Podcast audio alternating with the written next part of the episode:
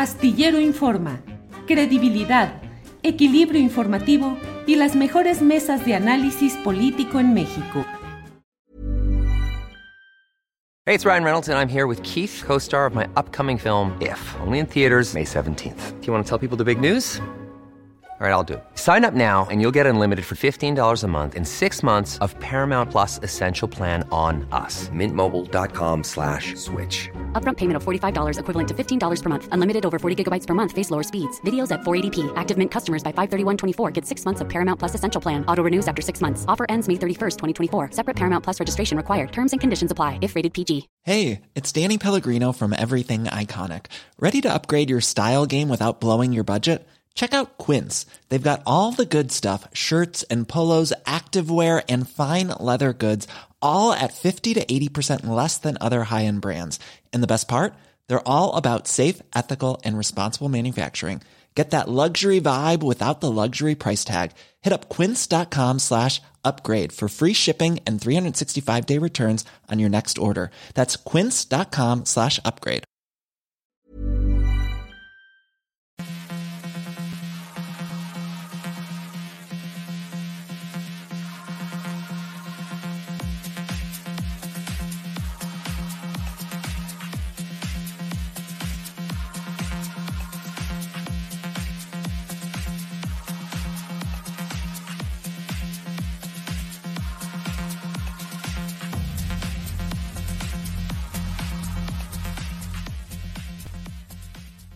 La una de la tarde, la una de la tarde en punto y ya estamos aquí en este lunes 12 de diciembre de 2022. Lunes 12 de diciembre, el día dedicado a la Virgen de Guadalupe, unidad nacional, símbolo de unidad nacional, eh, el símbolo que congrega a religiosos, a ateos, a libre pensadores, de todo hoy, la expresión espiritual más grande y más importante del país desde ayer, desde anoche, hoy eh, peregrinaciones y presencia de ríos de gente eh, hacia la Basílica de Guadalupe y en las diferentes ciudades y lugares del país.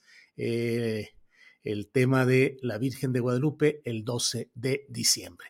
Hoy hay mucha información interesante. Es un día que está concentrado en el tema de la reforma electoral chiquita en el plan B, que es lo único que se podría alcanzar y que sin embargo está atorado en estos momentos por la discusión acerca de los puntos anticonstitucionales o de irregularidades en el planteamiento que fue aprobado en la Cámara de Diputados por Morena y sus aliados y que ahora está frenado en el Senado. Hoy están reunidos eh, tanto el secretario de Gobernación, Adán Augusto López Hernández, como el coordinador de los senadores de Morena, Ricardo Monreal, junto con otros directivos de los partidos que convergen con Morena, para tratar de eh, precisar cuál sería el rumbo de lo que siga en esta reforma que está siendo impugnada por muchos de los, eh, algunos mm, de los senadores de la propia eh, organización en el poder, Morena, debido a que encuentran varias fallas, algunas de las cuales el propio presidente de la República ya las ha mencionado. De eso vamos a ir platicando un poco más adelante, pero mire, también hoy es el día en el cual Morena debe tomar una decisión importante.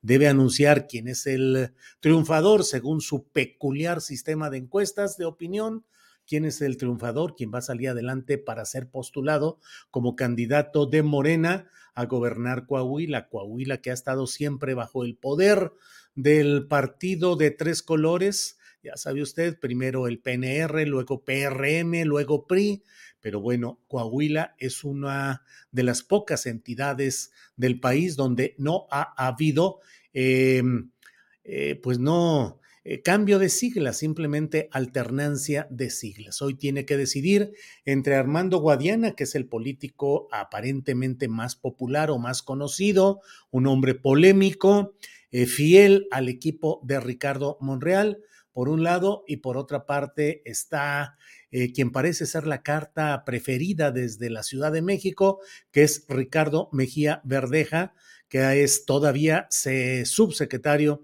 de Seguridad y Protección Ciudadana en el gobierno federal.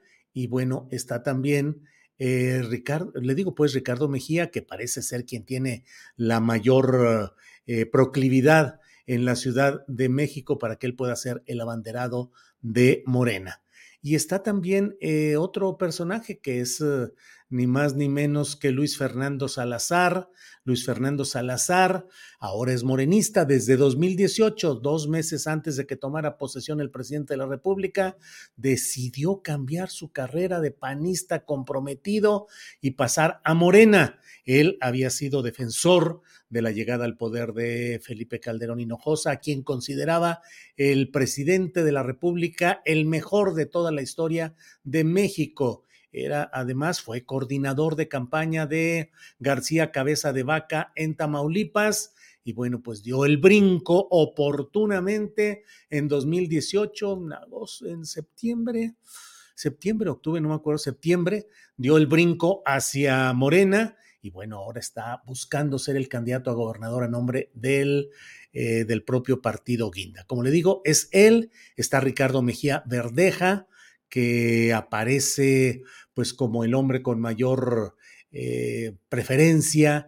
dentro del ámbito nacional. Mucho se insiste en que él va a ser, ya veremos cuál es el resultado.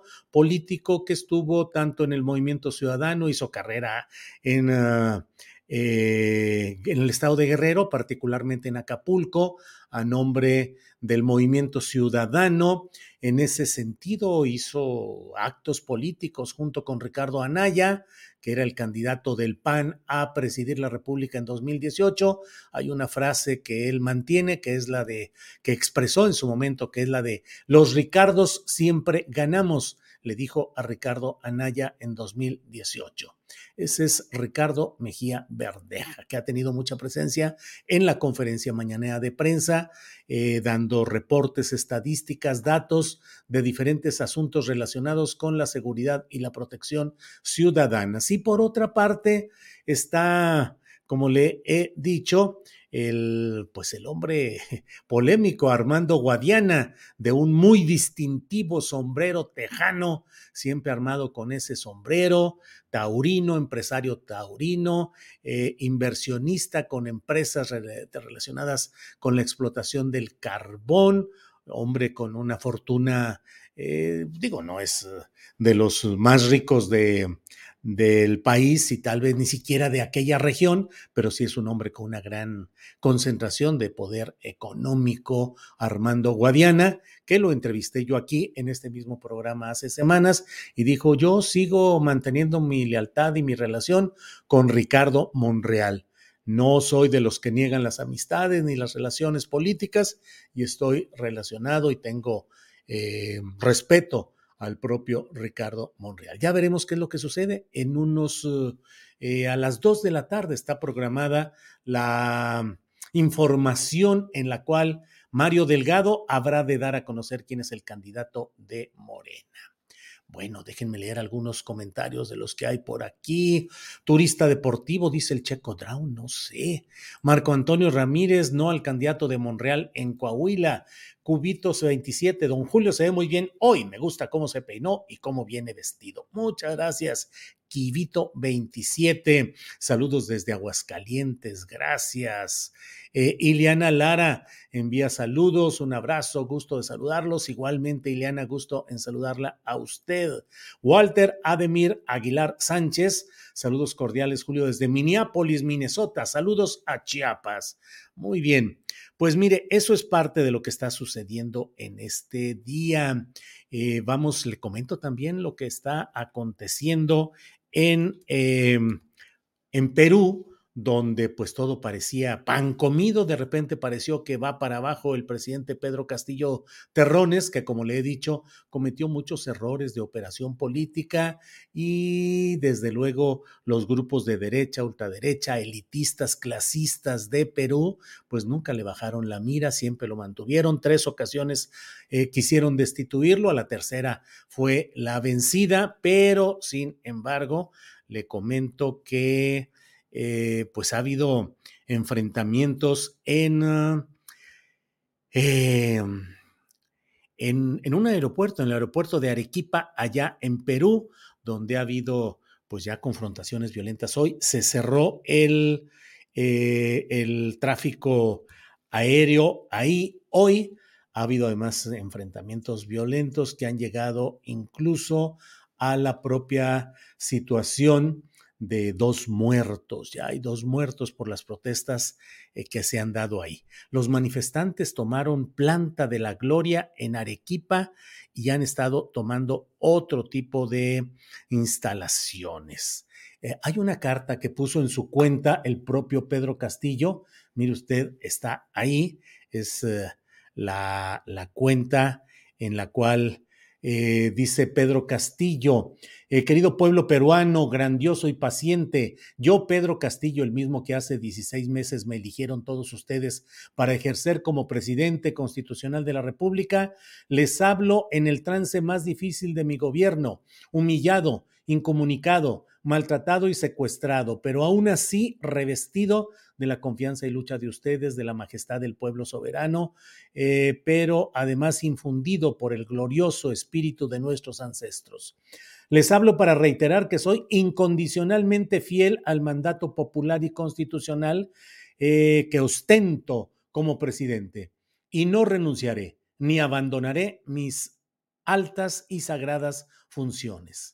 Lo dicho recientemente por una usurpadora, o sea, la presunta presidenta de la República actual, y más que los mismos, no es más que los mismos mocos y babas de la derecha golpista, por lo que el pueblo no debe, espérenme tantito, no debe caer en su juego cínico de nuevas elecciones. Basta de abusos. Asamblea Constituyente ahora, libertad inmediata, atentamente Pedro Castillo. Pues se complican ahí las cosas y bueno, pues eso es lo que va sucediendo. Más comentarios por aquí. Eh, Losa Marta dice Julio, se hubiera vestido a través de pastorcillo friolento de ayer, se veía espectacularmente caracterizado. Lo que pasa es que ayer tuvimos eh, un programa en el canal 11, el de Operación Mamut, conducido por eh, Fernando Rivera Calderón y con la participación de Jairo Calixto, de Nora Huerta, y pues la mesa del más allá se materializó en Operación Mamut. Allí estuvieron físicamente eh, Horacio Franco disfrazado de, eh, de Diablo de Pastorela, eh, Ana Francis Moore de Virgen, y yo que no pude ir presencialmente, solo estuve a través de Zoom en una pantalla que pusieron ahí donde estaba yo, pues con sombrero y con alguna, algún algún aditamento textil para protegerme del sol y del calor como pastorcillo, no vendedor de tacos al pastor, sino de una pastorela política que hicimos ayer. Está disponible en Canal 11, Operación Mamut, con la mesa del más allá. Bueno, es la una de la tarde con 12 minutos. Déjeme pasar a otro de los temas interesantes de este día. Y primero que nada, vamos a tener un video de lo que ha dicho hoy el gobernador de Tamaulipas, Américo Villarreal. Hasta el momento hemos presentado 18 denuncias en total. 35 ex servidores públicos han sido denunciados y detectamos un daño al erario estimado en más de 500 millones de pesos. Algunos de los casos más graves son los siguientes. De la Secretaría de Bienestar Social, la falta de comprobación de la entrega y destino de más de 480 mil despensas con un importe de más de 124 millones de pesos. La falta de comprobación sobre la erogación de más de 235 millones de pesos por concepto de la ejecución del programa Generación del Cambio y Bienestar Social, con delitos de peculado, coalición de servidores públicos, uso ilícito de atribuciones y facultades. De la Secretaría de Obras Públicas, adjudicación indebida de obras, de obras y simulación de contratos, con delitos de abuso de autoridad, uso ilícito de atribuciones y facultades del ejercicio abusivo de funciones. De la Secretaría de Salud, faltantes en métodos, medios electrónicos, 242 tablets, 94 laptops, Bueno, pues esto es lo que ha dicho hoy el gobernador de Tamaulipas, Américo Villarreal. ¿Qué está pasando con este tema y otros en la Tamaulipas que luego parece que sale de escena eh, noticiosa, pero siempre hay cosas muy importantes y para ello está con nosotros Marta Olivia López, periodista y directora de En un 2x3 Tamaulipas. Marta Olivia, buenas tardes. ¿Qué tal, Julio? Qué gusto verte. Ya teníamos un ratito que no nos veíamos y sí, siempre hay novedades por acá, por esta tierra de eh, Tamaulipas, al noreste de México. Bien, Marta Olivia, pues sí, lo que pasa es que vivimos en una en un tobogán de sorpresas, de noticias, de cambios y vamos de un lado a otro, pero Tamaulipas siempre tiene información muy relevante. Marta Olivia, ¿qué ha sucedido hoy con lo que ha dicho el gobernador Américo Villarreal?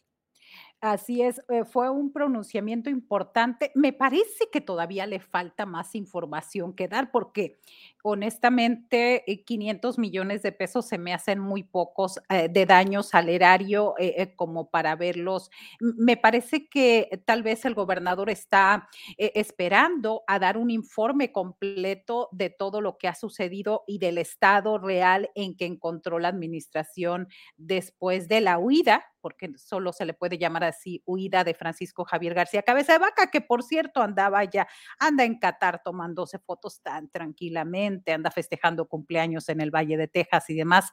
¿Por qué? Pues por, porque la orden de aprehensión solamente es, aplica en, en México.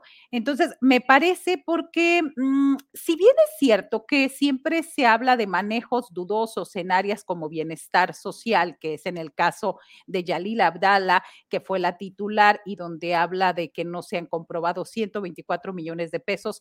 Eh, digamos, eh, es un, me parece un acto, una actriz secundaria en la política, porque pues es cabeza de vaca sobre quien deberían de estarse fincando la mayor cantidad de responsabilidades. Ahí en el caso de ella, también en obras públicas eh, se le acusa a la ex titular Cecilia del Alto sobre, sobre todo acusaciones de obras y simulación de contratos. Me parece que faltan datos específicos y datos más grandes, no solamente 500 millones de pesos. Esa es la impresión este, que nos da Julio en esta situación. Hoy habló el gobernador de obras públicas, habló de salud y habló del área de bienestar, que son bastante importantes. Pero bueno, salir a decir que en la eh, Secretaría de Salud se llevaron el equipo de cómputo, laptops y tablets, me parece, me parece como que le faltó un poquito más o nos está reservando, nos está reservando una sorpresa pues antes de Navidad, Julio. Pues sí, Marta Olivia, en un escenario político del cual luego nos llegan noticias de cómo están los reacomodos, de cómo están eh, las bancadas legislativas, cómo van las candidaturas al Senado, a la, candidatura al, al escaño eh, vacante que hay por Tamaulipas. ¿Cómo va la situación política por allá, Marta Olivia? Pues bastante animada, quiero decirte. El pasado viernes hubo elecciones en la sección 30 del Sindicato Nacional de Trabajadores de la Educación mm. y bueno, ganó Arnulfo Rodríguez Treviño, quien ya estuvo en el 2007-2012. Eh, Arnulfo Rodríguez Treviño, de 75 años, ya fue dirigente de la sección 30 y no era el candidato del gobernador Américo Villarreal Anaya. Entonces, ahí me parece que esta elección es una, eh, una lección para los operadores políticos de la Cuarta Transformación y de Morena y de Américo Villarreal en el Estado. ¿Por qué? Pues porque su candidato era otro y sin embargo, pues eran bastante malitos los tres, dicen los maestros, pero bueno, quedó el viejo por conocido, ¿no? Que nuevo por conocer. Otro de ellos, eh, de los candidatos, era muy inclinado hacia el, hacia el senador Ismael García Cabeza de Vaca, pintado totalmente de azul, y otro era eh, de la actual dirigencia del CENTEL. Por lo pronto, mañana asume y hoy el gobernador también envió su felicitación, obviamente es de protocolo, pero habla habla de una situación muy clara de que no era el candidato que, quería el gobernador. Yo creo que tienen que haber incluso ajustes políticos en lo interior y era un personaje también totalmente encontrado con la Secretaría de Educación en Tamaulipas, Lucía Aime Castillo Pastor, que ya fue funcionaria del PAN, ya fue funcionaria del PRI y bueno, pues ahora es funcionaria de eh, Morena y es una, es una personaje, una señora que, este, pues obviamente está muy encontrada políticamente con el nuevo dirigente, dirigente de la sección 30 del CENTE. Ese es en cuanto, en cuanto al tema de educación y tiene que ver e influye en la elección para senador que va a ser el próximo 19 de febrero. Ahí, digamos, en la recta final, mañana, a más tardar mañana, Morena definió en su convocatoria que ya deberá tener los nombres de quienes, más de 30 que se registraron para ser candidatos, quienes van a la encuesta. Y ahí empieza lo bueno. Hay cuatro nombres, sobre todo, Julio, no sé si quieras que, eh, eh, ahí están esos nombres, que son eh, el diputado federal Erasmo González Robledo, muy cercano a Mario Delgado, por cierto, está Mario López Hernández Laborrega, alcalde con licencia, una licencia bien irregular por el Ayuntamiento de Matamoros, Maki Ortiz, la legendaria panista, mamá del, del, actual alcalde Carlos Peña Ortiz, donde ahorita hay, hay demandas y hay denuncias denuncias allá de transportistas en Reynosa, movilizaciones en contra del ayuntamiento de Carlos Peña Ortiz en este momento. Y bueno, pues el cuñado de oro, José Ramón Gómez Leal, exdelegado de Bienestar, cuñado de Francisco García Cabeza de Vaca. Y yo lo, tuve la oportunidad de entrevistarlo la semana pasada y dijo que pues él solamente lo ve dos veces al año, una en el cumpleaños de su hermana y otra en épocas navideñas. Me parece que son suficientes para el abrazo y para el apapacho, Julio, pero bueno, cada quien tendrá su opción y definirá. Me parece, me parece que es muy claro, es muy claro hacia dónde puede ir la encuesta, estas encuestas en Morena que a veces hasta que no salga el que quieren que salga, pero al final salvo alguna mejor opción, habría otros nombres en la encuesta, Julio.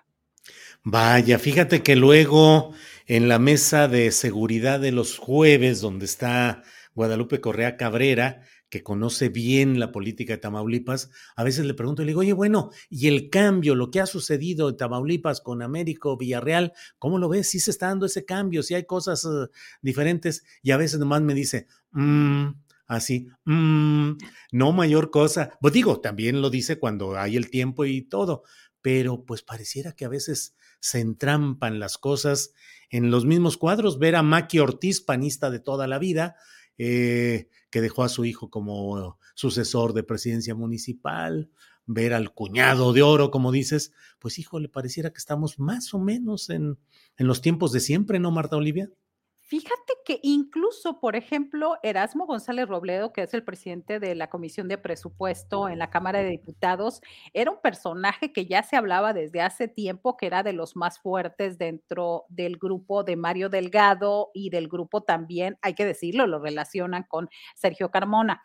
Entonces, eh, eh, él, por ejemplo, y en el caso del alcalde de Morena, en el alcalde de Matamoros, es un personaje que este, vive la mayor parte del tiempo en Estados Unidos, en Brownsville, Texas, es que tienen esa manía, viven en la frontera y dicen, pues, ¿para qué batallar con la seguridad si podemos vivir en una ciudad tejana? Entonces, eh, el señor eh, se ha dedicado poco a la administración, a este, él quería ser candidato a la gubernatura, ahora este, hizo un permiso medio extraño, porque eh, en automático las reglas dicen que ya no puede regresar, porque para, para ser candidato a senador o estar ahí, tiene el que este, dejar definitivamente el cargo, pero me parece una negociación que ha hecho con el gobierno actual. Eh, creo que sobre todo los mismos personajes, los mismos nombres, Julio, pero bueno, es que no hay cuadros nuevos y uno de los cuadros pues tampoco podría meter a la familia. Entonces, creo que creo que por lo pronto y a partir del primero de octubre que empezó esta administración, pues es preferible en un momento dado, en, una primer, en un primer examen electoral en Tamaulipas, pues que se queden los que están ahorita por lo pronto. Vaya, Marta Olivia, pues eh, eh, estaremos atentos a lo que vaya sucediendo en todo esto y lo que hoy anunció el gobernador Américo Villarreal, ¿qué destino procesal va a tener? ¿Lo va a presentar a la Fiscalía Estatal, a la Federal? ¿Qué puede suceder en ese camino? Sí, eh, él comentó que ya hay denuncias judiciales al respecto. Me parece que están manteniendo en secrecía y era una parte de lo que algunos analistas comentaban, más que salir a medios y hablar de que miren qué mal nos dejaron, es actuar en consecuencia, en dónde se están este, interponiendo las denuncias. Me parece que la instancia más correcta es la federal. ¿Por qué? Pues porque tenemos eh, seguimos teniendo a un fiscal carnal, a Irving Barrios Mojica como super vicegobernador en el estado. Entonces, me parece que no es como la, de más alta confiabilidad para hacer las denuncias de corrupción.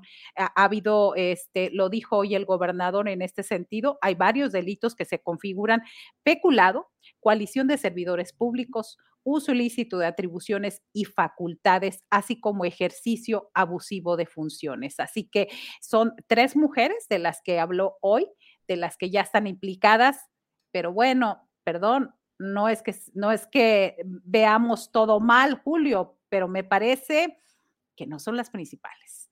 que ahí, pues ahí faltan nombres, hay falta nombres que se apellidan García Cabeza de Vaca y no precisamente es Francisco, para dar una lección de que puede haber justicia, no a la impunidad, y que esa lección nos sirva a los tamaulipecos para que no más familias gobiernen el Estado como si fuera una monarquía. Marta Olivia Mira, María Guzmán dice, seguramente por la noche Marta Olivia López Medellín tendrá más detalles a lo mencionado por el gobernador. Se transmite a las 8 de la noche por en un 2x3 Tamaulipas. Así es que ahí está. Ya la porra llegó. Sí, Yolanda Hernández, Marta Olivia López, excelente colaboración. Em, Elías Bautista Hernández, deberíamos pedir revocación de mandato para gobernadores. Eh, Henry Porter dice, en Reynosa, los camioneros hoy tienen semicerradas las carreteras de entrada a la ciudad. Es una maniobra de CDB, eh, tomando como pretexto el reordenamiento vial ordenado por la presidencia municipal. Eso dice Henry Marta Olivia. Desde la mañana ha habido protestas ahí en la frontera, hay filas interminables, pero también hay una situación que se está dando ahí en Reynosa. Eh, entrevistamos la semana pasada al alcalde y es que el alcalde, hay, quienes lo acusan de utilizar algunas medidas con fines recaudatorios. Por ejemplo, a la industria maquiladora le aplicó un incremento del 268% al impuesto predial. Entonces, eh, otra, otra de las medidas que le cuestionamos es de que él quiere vender todos los espacios públicos enfrente de los restaurantes, que sea como un pues un cobro de piso, literal, porque dice que ellos eh, ya generan ganancia, entonces que hay que cobrarle los cajones de estacionamiento que están enfrente de los restaurantes. Hay mucha, hay mucha inconformidad al respecto y también el servicio de grúas que están teniendo allá. Me parece, me parece que el, el principal sello es de que se está erigiendo como un municipio recaudatorio él dice que tenemos que estar al, eh, pues al mismo nivel que los Estados Unidos y que como no tenemos, los reinocenses no tienen cultura vial, pues hay que enseñarlos. Pero sobre todo en este de los transportistas es que se le está cobrando un impuesto por cruzar en medio de la ciudad. ¿Para qué? Pues para que se mantenga la ciudad en buenas condiciones. El asunto en todo esto es que nadie sabe o nadie tiene claro en dónde queda el recurso sí que se apliquen sanciones, pero ¿quién lo fiscaliza? ¿Quién lo fiscaliza y a dónde va a dar el dinero? Pues mira, Marta Olivia, no te quieren dejar ir porque mira, hay más preguntas. Aarón Fuentes dice que platique de Oceguera, alcalde de Ciudad Madero, que no ha hecho nada por el municipio. Juvenal Mendoza dice gracias a Marta por informar de este estado tan golpeado. Eh, Ofelia del Sinore dice, sigue gobernando el PRI en varios estados bajo el nombre de Morena, el sistema y los privilegios como siempre. Pues son algunos de los comentarios que llegan a tu intervención, Marta Olivia. Muchas gracias, muchas gracias. Solamente decir que en el caso de Oceguera hay ocho, eh, Tamaulipas tiene 43 municipios, ocho son de Morena y en este, el de Ciudad Madero perdió perdió este, el alcalde las elecciones ahí y bueno, ha sido bastante cuestionado por no, eh, por sentir el gobernador electo que no era, que no era alguien que apoyó la campaña y que estaba muy del lado de Francisco García Cabeza de Vaca. El caso es que él está al margen, está en el puerto reelecto, es uno de los dos alcaldes reelectos en esta administración, así que bueno, pues ahí está algunas veces cuestionado. La semana pasada tuvo un encuentro con algunos este, vecinos donde fue y les dijo, esta calle se hace o se hace. Entonces, sí ha habido una situación ahí medio especial en el caso de Oseguera. Gracias, Julio. No quiero Al contrario. pero yo estoy feliz de estar aquí. Gracias, gracias. Gracias, Marta Olivia. Adelante y seguiremos luego viendo qué es lo que sucede en Tamaulipas. Por lo pronto, muchas gracias. Un abrazo a ti. Ay, ay, bueno, no sé qué pasó, pero se cortó. Pero bueno, em, eh, bueno, pues aquí hay Muchos comentarios. Esperanza Vázquez, Julio, te vimos de pastorcito, el programa estuvo sensacional. Déjeme decirle, Esperanza Vázquez, que originalmente me habían invitado de Espíritu Santo y ya tenía yo todo mi sketch, ya tenía todo listo de lo que iba a decir y hacer de Espíritu Santo, pero fui degradado, me pasaron a pastorcito. Bueno, no degradado, finalmente pastorcito estaba muy bien. Yo tenía ganas de gritar ahí en el programa de Operación Mamut, hay taquitos de pastor, hay taquitos de pastor, alguna cosa así, pero originalmente era de Espíritu Santo, no sé cuál era la idea, pero así iba. Em, José Guadalupe Armenta Martínez dice, Julio, se te ve una carita de festejo por el Día de la Virgen de Guadalupe. Híjole, pues no sé a qué se refiera con lo de la carita de festejo. Mm, pues no, sé, realmente, de verdad. Hugo Iriarte, muy buen papel del informe que da Marta Olivia. Recordemos que AMLO es el más fuerte de todos los presidentes que hemos tenido en México. Mike dice, qué programazo el de Operación Mamut. Bueno, son, es la una de la tarde con 29 minutos, la una de la tarde con 29 minutos y vamos a otro tema delicado de este nuestro México, pues tan, tan agraviado, tan dolido. Eh, un comando armado asesinó a siete personas, entre estos un menor de edad, en la comunidad de El Durazno, Coyuca de Catalán, en Guerrero. No vamos a poner imágenes porque luego nos desmonetizan. A veces nos desmonetizan solo por tocar este tipo de temas, pero vamos ya con Jacob Morales, reportero de Guerrero, a quien saludo. Jacob, buenas tardes. ¿Qué tal, Julio? Buenas tardes. Te saludo desde Acapulco. Informarte justamente que este sábado al mediodía se conoció a través de redes sociales del llamado de auxilio de los pobladores de la comunidad del Durazno, de este ataque que sufrían a manos de hombres armados eh, que llegaron con vestimenta tipo militar. Fuentes de seguridad pública del Estado y de la Fiscalía después confirmaron y eh, pues dieron información de que se trataba del grupo criminal de la familia michoacana. Según los testimonios, Julio, este eh, grupo criminal eh, pues recorrió la comunidad del Durazno, ubicado a siete horas de su cabecera municipal y los llamó justamente a una reunión en una escuela, en, la cancha techada de una escuela primaria, donde después estos hombres armados masacraron a los eh, pobladores. Hay al menos siete víctimas, entre ellos un menor de edad. Según las versiones también y los testimonios de los eh, vecinos de esta comunidad, eh, los armados estaban victoriando a El Pez, Johnny Hurtado o Las Caga, pues bueno, parte de los integrantes de la familia michoacana que opera en la región de la Tierra Caliente del estado de Guerrero. Eh, la versión eh, también que dan estos vecinos es que eran alrededor de entre 10 y 30 vehículos con estos hombres armados que llegaron justamente a esta comunidad. Eh, pues Julio, eh, comentarte que ante la falta de acción del gobierno del estado, pues también eh, hubo un bloqueo en la carretera Acapulco-Cihuatanejo por los habitantes de comunidades aledañas al Durazno para exigir que las autoridades subieran y eh, fue hasta este mediodía del domingo cuando el propio secretario de Seguridad Pública, Evelio Méndez Gómez, llegó a esta zona. platicó con los vecinos quienes justamente no habían podido recoger los cadáveres de estos hombres y este menor de edad que quedaron justamente eh, pues muertos en esta cancha, además de otro vecino que fue asesinado y su motoneta incendiada en una de las calles del Durazno. Los, vecinos han denunciado que el grupo armado opera con total impunidad, recorriendo las comunidades de la zona.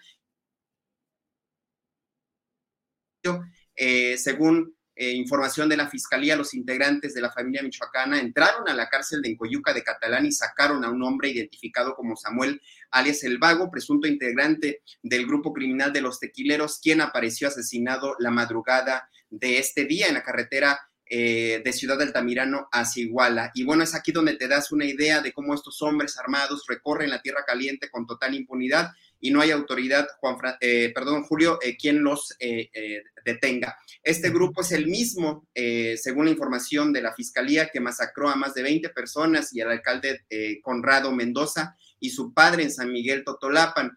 bueno, también un poco agregar en contexto qué es lo que se está viviendo en esa región. Recordarás, Julio, que la semana pasada el propio secretario de, la Defensa Nacional, Luis Crescencio Sandoval, informó que en los últimos cuatro años se han destruido 65 plantillas de hoja de coca en la sierra del estado de Guerrero, sobre todo en la zona serrana de Atoyac, eh, colindante justamente con los municipios eh, de la eh, zona de la sierra del estado. Las acciones, según el secretario, en los últimos 15 días, pues han detectado otros siete plantíos en esa zona serrana donde la pobreza y el olvido de los gobiernos a la población avivó justamente la siembra de amapola y marihuana.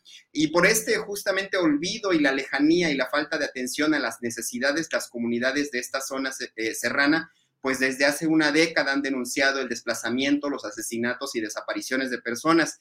Pero en agosto de este año ya los habitantes de 113 comunidades, eh, Julio, del municipio de Coyuca de Catalán, Ajuchitlán del Progreso, Tecpan de Galeana y Petatlán, pues se reunieron en el Durazno para organizarse y solicitar la conformación de un nuevo municipio.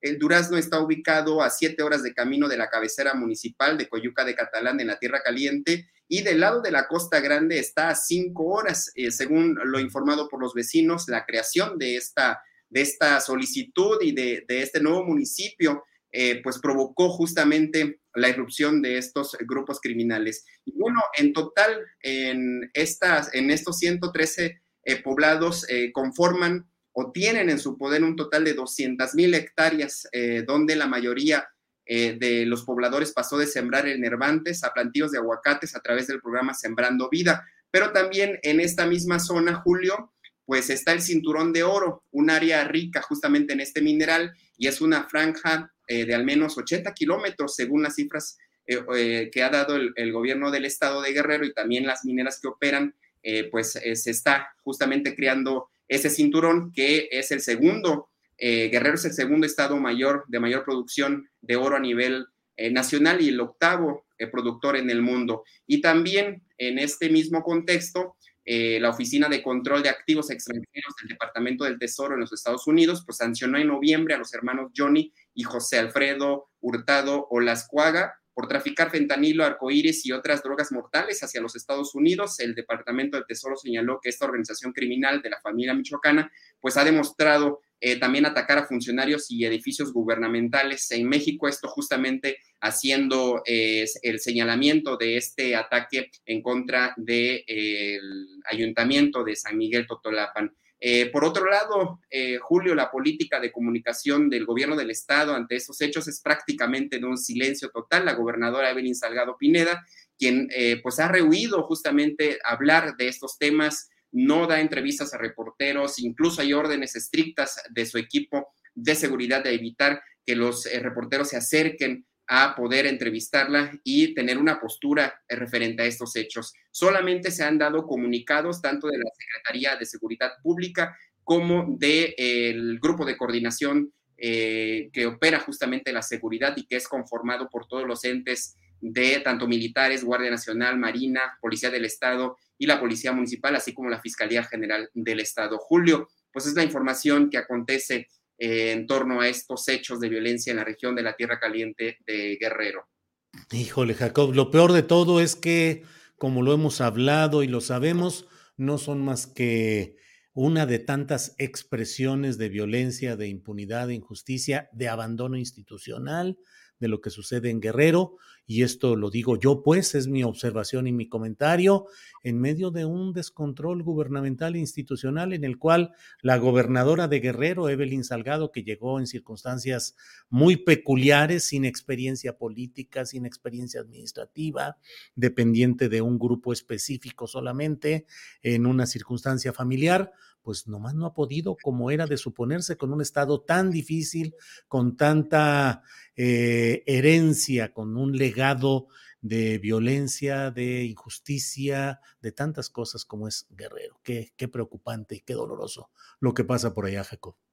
Sí, efectivamente, sobre todo, eh, pues en este caso, la, eh, el llamado de auxilio que se dio por parte de los pobladores, de las mujeres que a través de redes sociales eh, lanzaron estos lives a través de Facebook solicitando que las autoridades acudieran a apoyarlos con esta situación. Y fue hasta un día después que el propio secretario de Seguridad acude en un helicóptero a esa zona y bueno, entabla la comunicación con los vecinos y, no se ha observado justamente, al menos en los hechos, por cómo están operando estos grupos criminales, el despliegue de las fuerzas militares eh, y de la Guardia Nacional en esa zona, después justamente de este atentado en contra de el alcalde y su padre allá en San Miguel Totolapan, que según las autoridades pues se iba a reforzar la seguridad. Y bueno, vemos también que eh, operan incluso, eh, tienen este recorrido hasta cerca de Iguala, donde, pues bueno, han dejado también a este otro hombre que está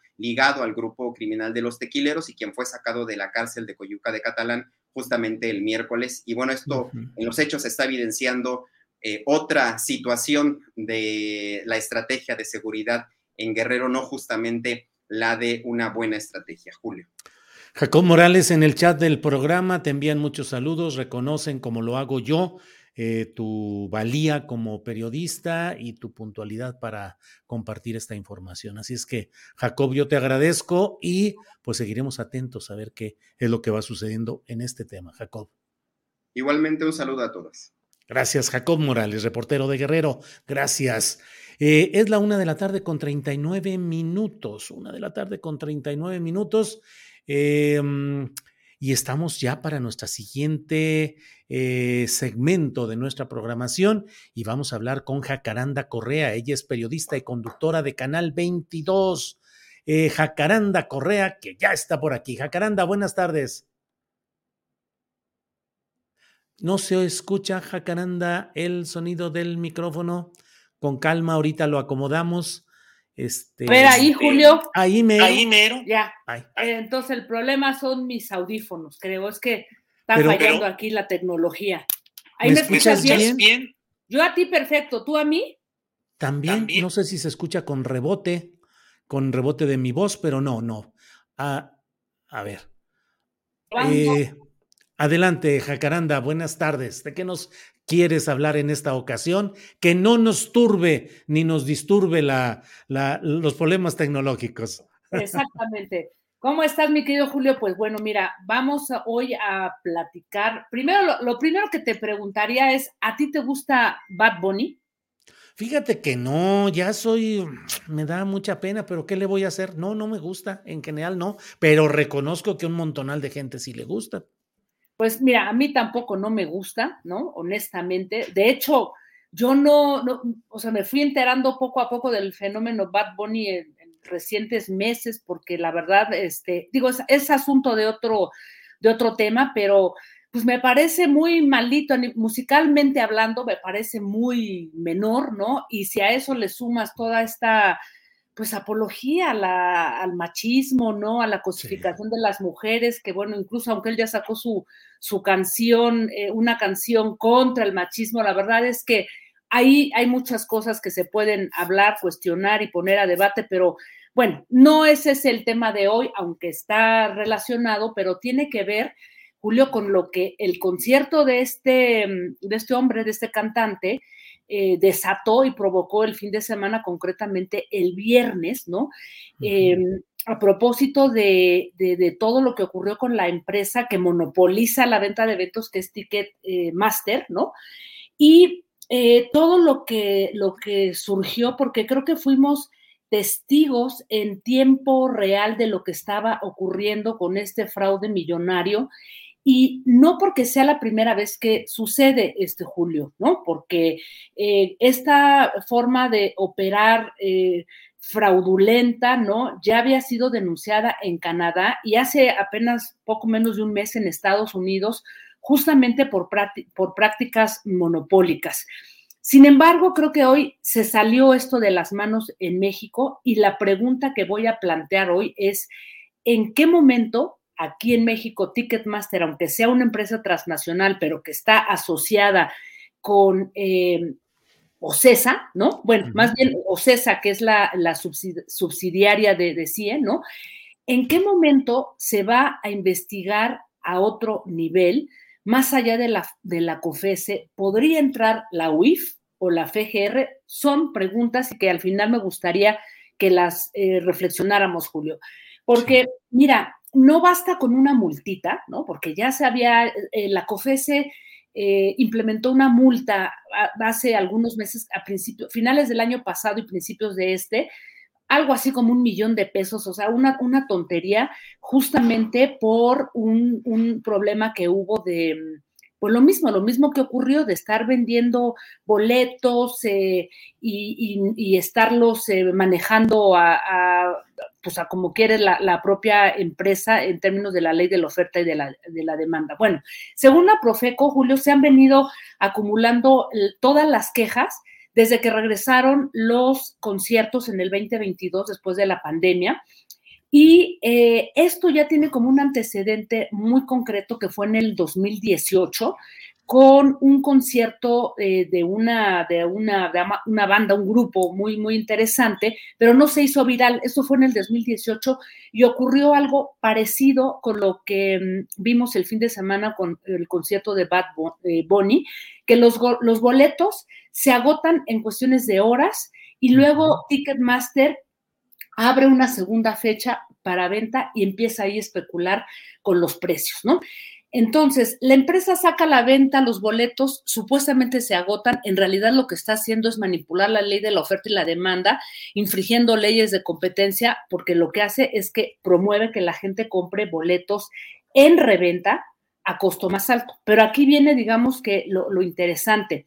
Fíjate que por ahí buscando revisando algunas cosas sobre esta problemática de, Ticketmaster y lo que el Departamento de Justicia en Estados Unidos había lanzado como una investigación, me encontré con una investigación muy interesante que les recomiendo.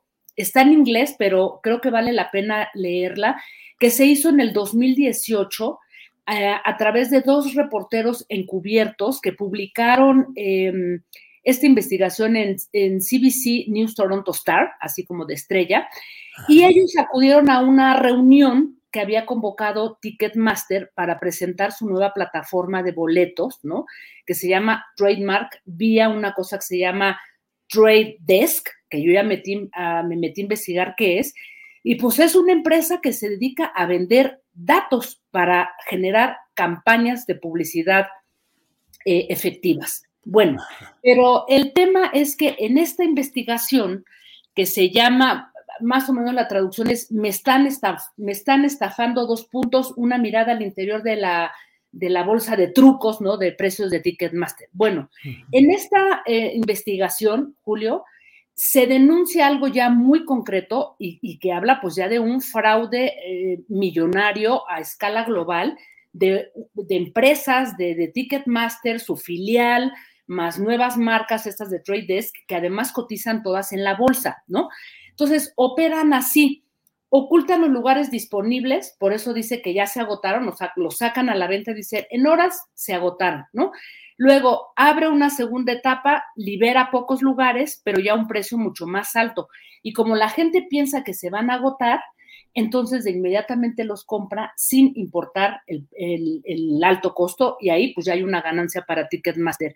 Pero lo más em, complejo, Julio, es que en esta investigación y otras cosas que se han venido ya denunciando es que demostró que Ticketmaster tenía justamente ganancias eh, millonarias a partir de la colusión que tiene con revendedores, que son mafias, Julio, o sea, son mafias de revendedores que están especulando con la ley de la oferta y de la demanda.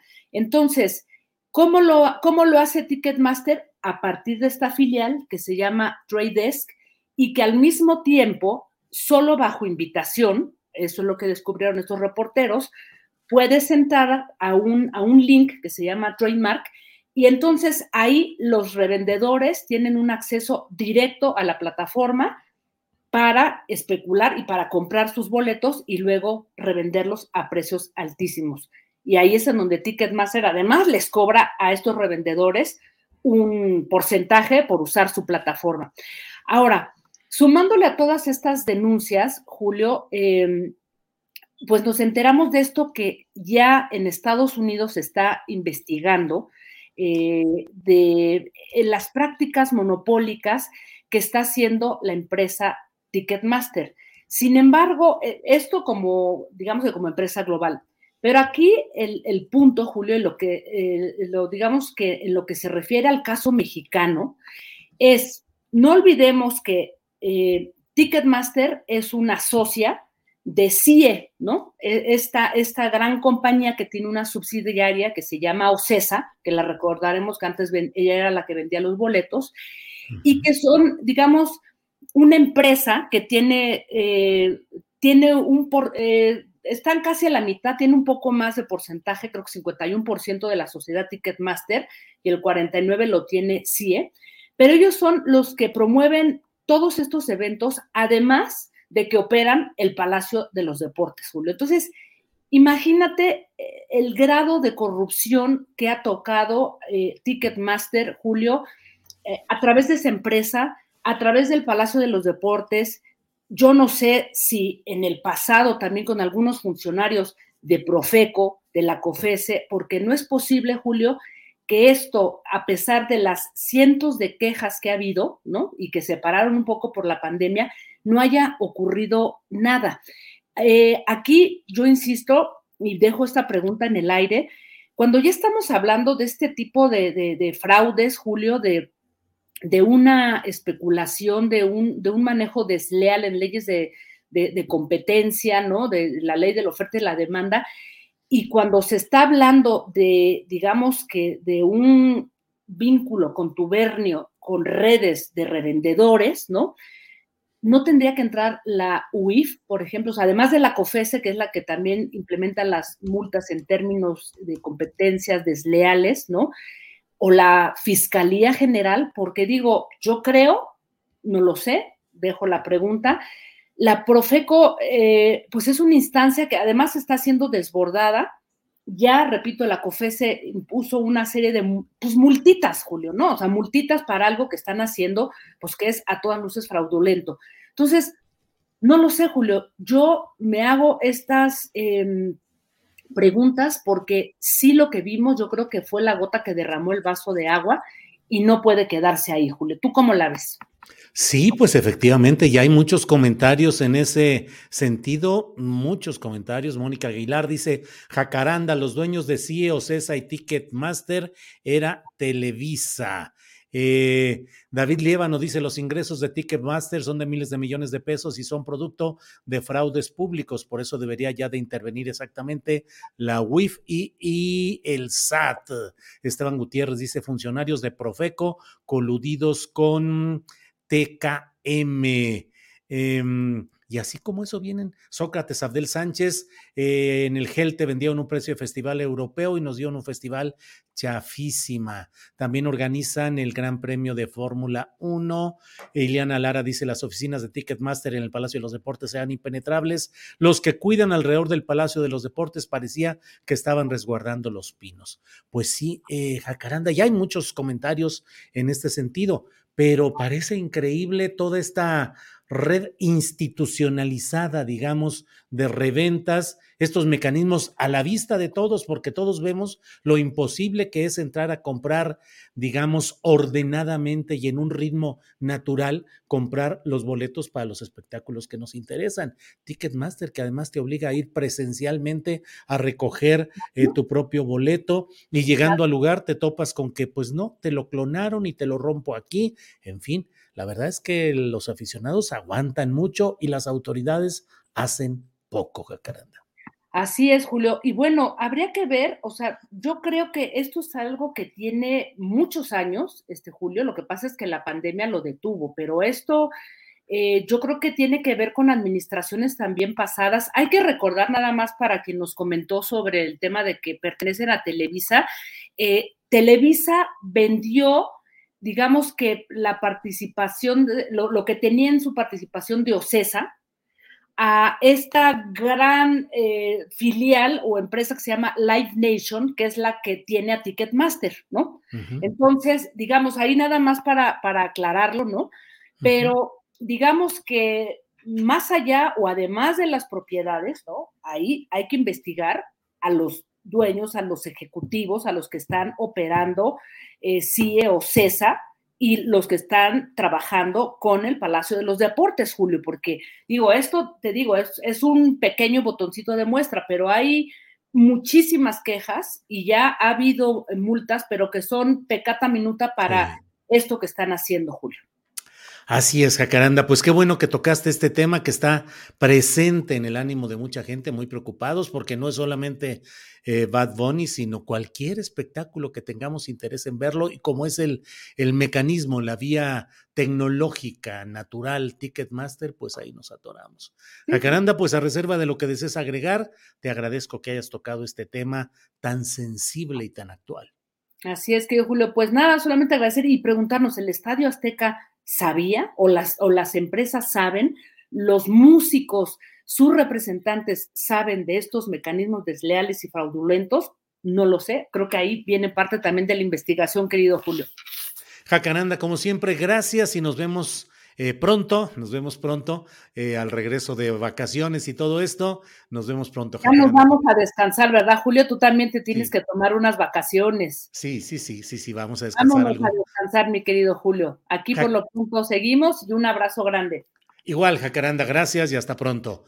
Bien, pues ha sido Jacaranda Correa, periodista conductora de debate en Canal 22. Vamos de inmediato con nuestra siguiente eh, voz experta, eh, que es ni más ni menos que Claudia Villegas, periodista de proceso y directora de la revista Fortuna. Está por la vía telefónica. Claudia Villegas, buenas tardes. Muy buenas tardes, Julio. ¿Cómo estás? Un gusto saludarlos a todos y a todas.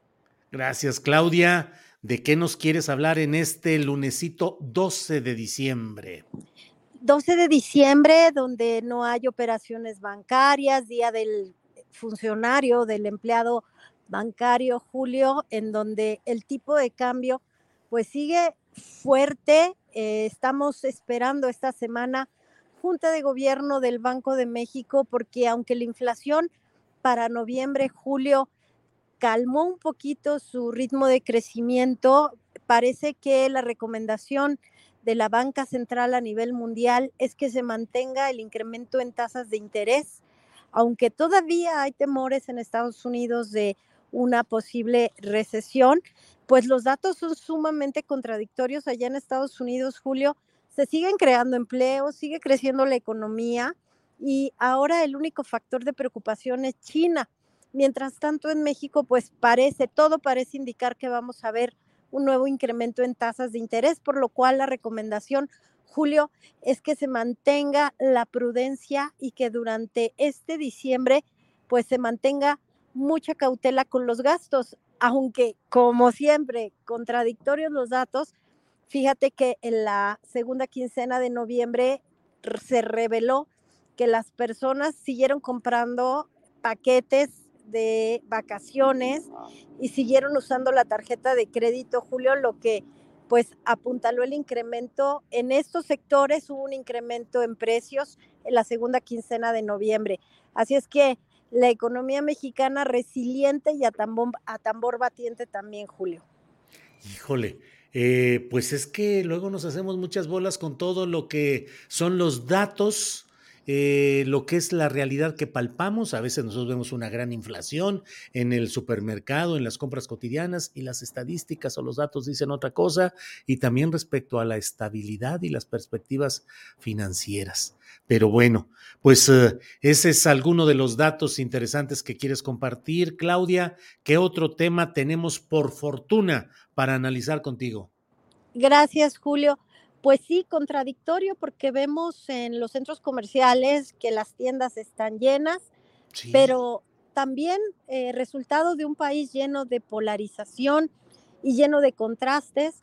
Se acaba de dar a conocer que derivado de la inflación, Julio, tenemos 1.9 millones más de personas en pobreza alimentaria. Creo que es un dato,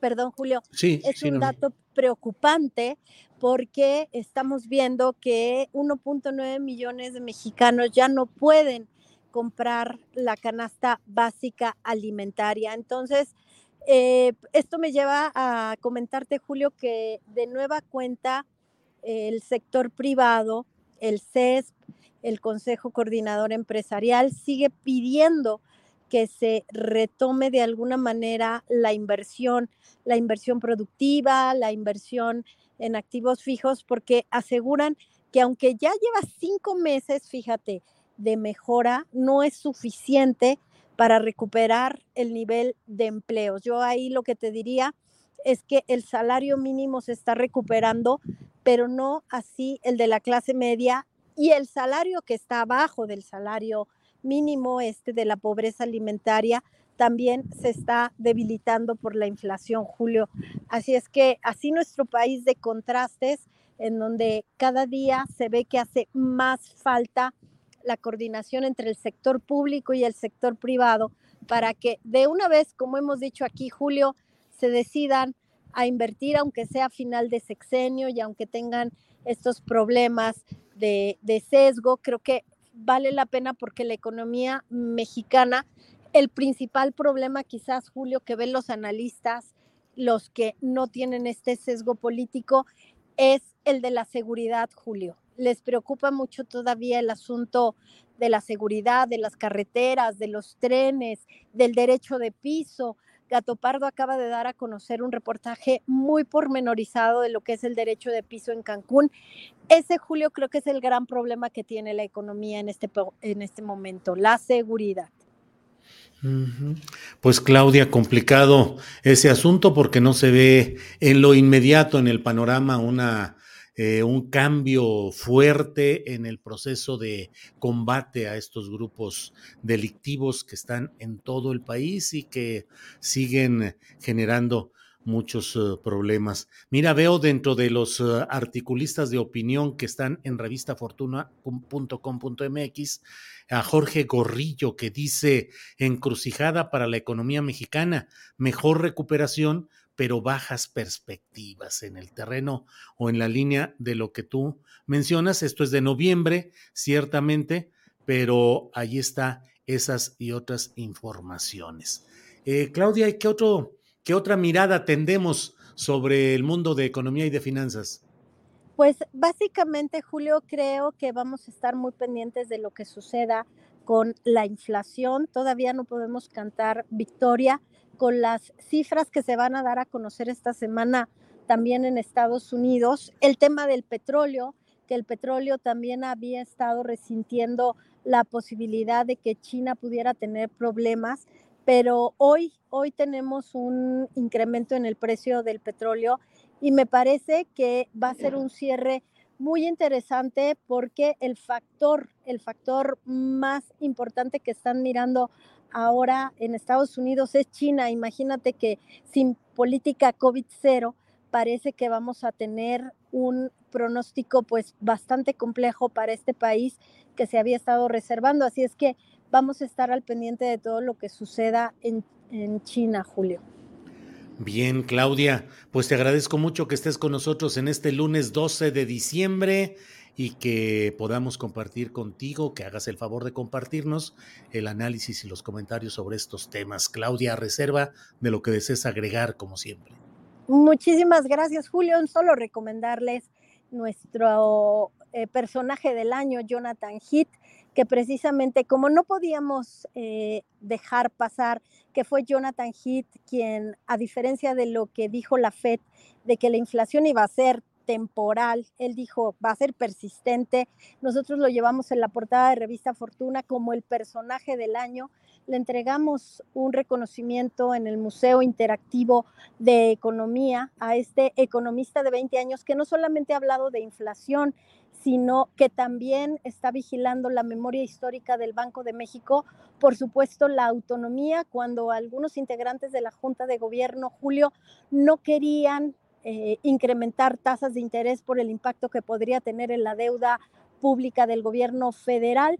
Y bueno, pues lo que vamos a ver seguramente en los próximos meses es que en las próximas eh, semanas, días, Julio, es que se develará el misterio si Gerardo Esquivel se queda o no en la Junta de Gobierno. Eh, Jonathan Heath también deberá ser ratificado y si no se ratifica, aunque él ya borró de que es subgobernador de su perfil de Twitter, lo que vamos a estar viendo también es una ratificación de los dos que fueron nombrados bajo la gestión de Carlos Ursúa, eh, porque los propuso él cuando fue secretario de Hacienda, Julio. Bueno, Claudia, pues eh, ya estaremos viendo, leyendo el perfil y toda la información relacionada con el personaje del año que ha designado la revista Fortuna. Claudia, pues como siempre, muy agradecidos de la posibilidad de platicar eh, sobre estos temas y seguimos en contacto. Claudia. Gracias, Julio, y felicidades desde la redacción de Revista Fortuna por las doble preseas, por los premios que has obtenido a tu labor periodística, que admiramos y reconocemos mucho. Muchas gracias, Julio. Igualmente, gracias, Claudia. Hasta pronto. Hasta luego. Bueno, eh, pues eh, son las dos de la tarde con tres minutos, dos de la tarde con tres minutos. Déjeme comentarle porque aquí hemos eh, estado informando acerca de un caso que ejemplifica lo que sucede en buena parte del país y particularmente en Oaxaca, donde se concentran la injusticia, la impunidad, el caciquismo. Hablamos hace unos minutos eh, con Jacob Morales sobre el tema de Guerrero y ahora vamos a Oaxaca. Hemos informado acerca del caso de la activista Claudia Uruchurtu, que fue desaparecida desde marzo de 2021 tras asistir a una protesta contra la presidenta municipal de Nochistlán, en Oaxaca. A 19 meses de esa desaparición forzada de Claudia Uruchurtu, una jueza encontró culpable a la expresidenta municipal de ahí, Lisbeth Victoria Huerta, y a otras tres personas más, incluidos exfuncionarios municipales. Para hablar sobre el tema está con nosotros Sara Uruchurtu, hermana de Claudia Uruchurtu. Sara, buenas tardes. ¿Qué tal, Julio? Buenas tardes. Muchas gracias por, tu tiempo una vez más y muchas gracias por darle seguimiento porque consideramos que es una sentencia muy importante. Eh, como sabes, es, una sentencia histórica que básicamente rompe con la impunidad absoluta eh, eh, en, materia de desaparición forzada. no ha habido una sentencia en, en todo el estado de Oaxaca donde se condene a exfuncionarios públicos por, desaparición forzada de personas. Y como todos sabemos, esto es un crimen de lesa humanidad. Eh, eh, Julio, estamos, estamos, digamos que el resultado, la sentencia condenatoria es, es, alentadora, es, es, un paso adelante en esta etapa del proceso jurídico, pero sabemos que no, no estamos ni siquiera a, Ah, no podemos mencionar que estamos ni siquiera casi terminando. No hay muchas cosas todavía que, que, vendrán en términos de, de, proceso jurídico. Eh, incluso, por ejemplo, la, la, sentencia aún no se ha dado y, y, esa parte nos preocupa mucho también porque hay un problema muy serio en términos de, cómo tenemos que, que, que en, en, términos jurídicos, cómo tenemos que llevar un crimen de lesa humanidad, qué, cuáles son los contextos, cuáles son los parámetros. Y esa parte nos preocupa mucho en términos de, la sentencia. Sabemos que todos, todos, absolutamente los cuatro que están ahí, participaron activamente y de una u otra manera, este, pues, eh, eh, son, son con, diferente, con diferentes grados de responsabilidad. este es un crimen de lesa humanidad. Entonces, bueno, y de nuevo, independientemente de, que este proceso no ha terminado y, seguimos altamente preocupadas porque Oye, todos los días hoy, hoy estaba anunciado que hoy van a dar a conocer la sentencia a las 12, 12 y media. Julio, ese es el problema, Julio. Hoy era la sentencia, no tenemos sentencia aparte de la jueza. ¿sí? Entonces, eh, eh, es un problema muy serio para nosotros porque independientemente eh, del nivel o del nivel de conocimientos jurídicos que podamos o no tener, que dicho sea de paso, hemos aprendido muchísimo durante los 20 meses que hemos estado involucradas en todo esto, es, es una manipulación, Julio, es una total y completa manipulación. Por los términos que se utilizan, por los tecnicismos, todo es importante excepto la verdad. It's that time of the year. Your vacation is coming up. You can already hear the beach waves, feel the warm breeze, relax, and think about work. You really, really want it all to work out while you're away. Monday.com gives you and the team that peace of mind. When all work is on one platform and everyone's in sync, things just flow wherever you are. Tap the banner to go to Monday.com.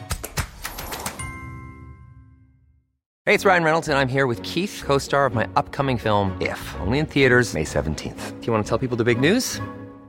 All right, I'll do it. Sign up now and you'll get unlimited for $15 a month in six months of Paramount Plus Essential Plan on us. Mintmobile.com slash switch. Upfront payment of $45 equivalent to $15 per month. Unlimited over 40 gigabytes per month. Face lower speeds. Videos at 480p. Active Mint customers by 531.24 get six months of Paramount Plus Essential Plan. Auto renews after six months. Offer ends May 31st, 2024. Separate Paramount Plus registration required. Terms and conditions apply if rated PG.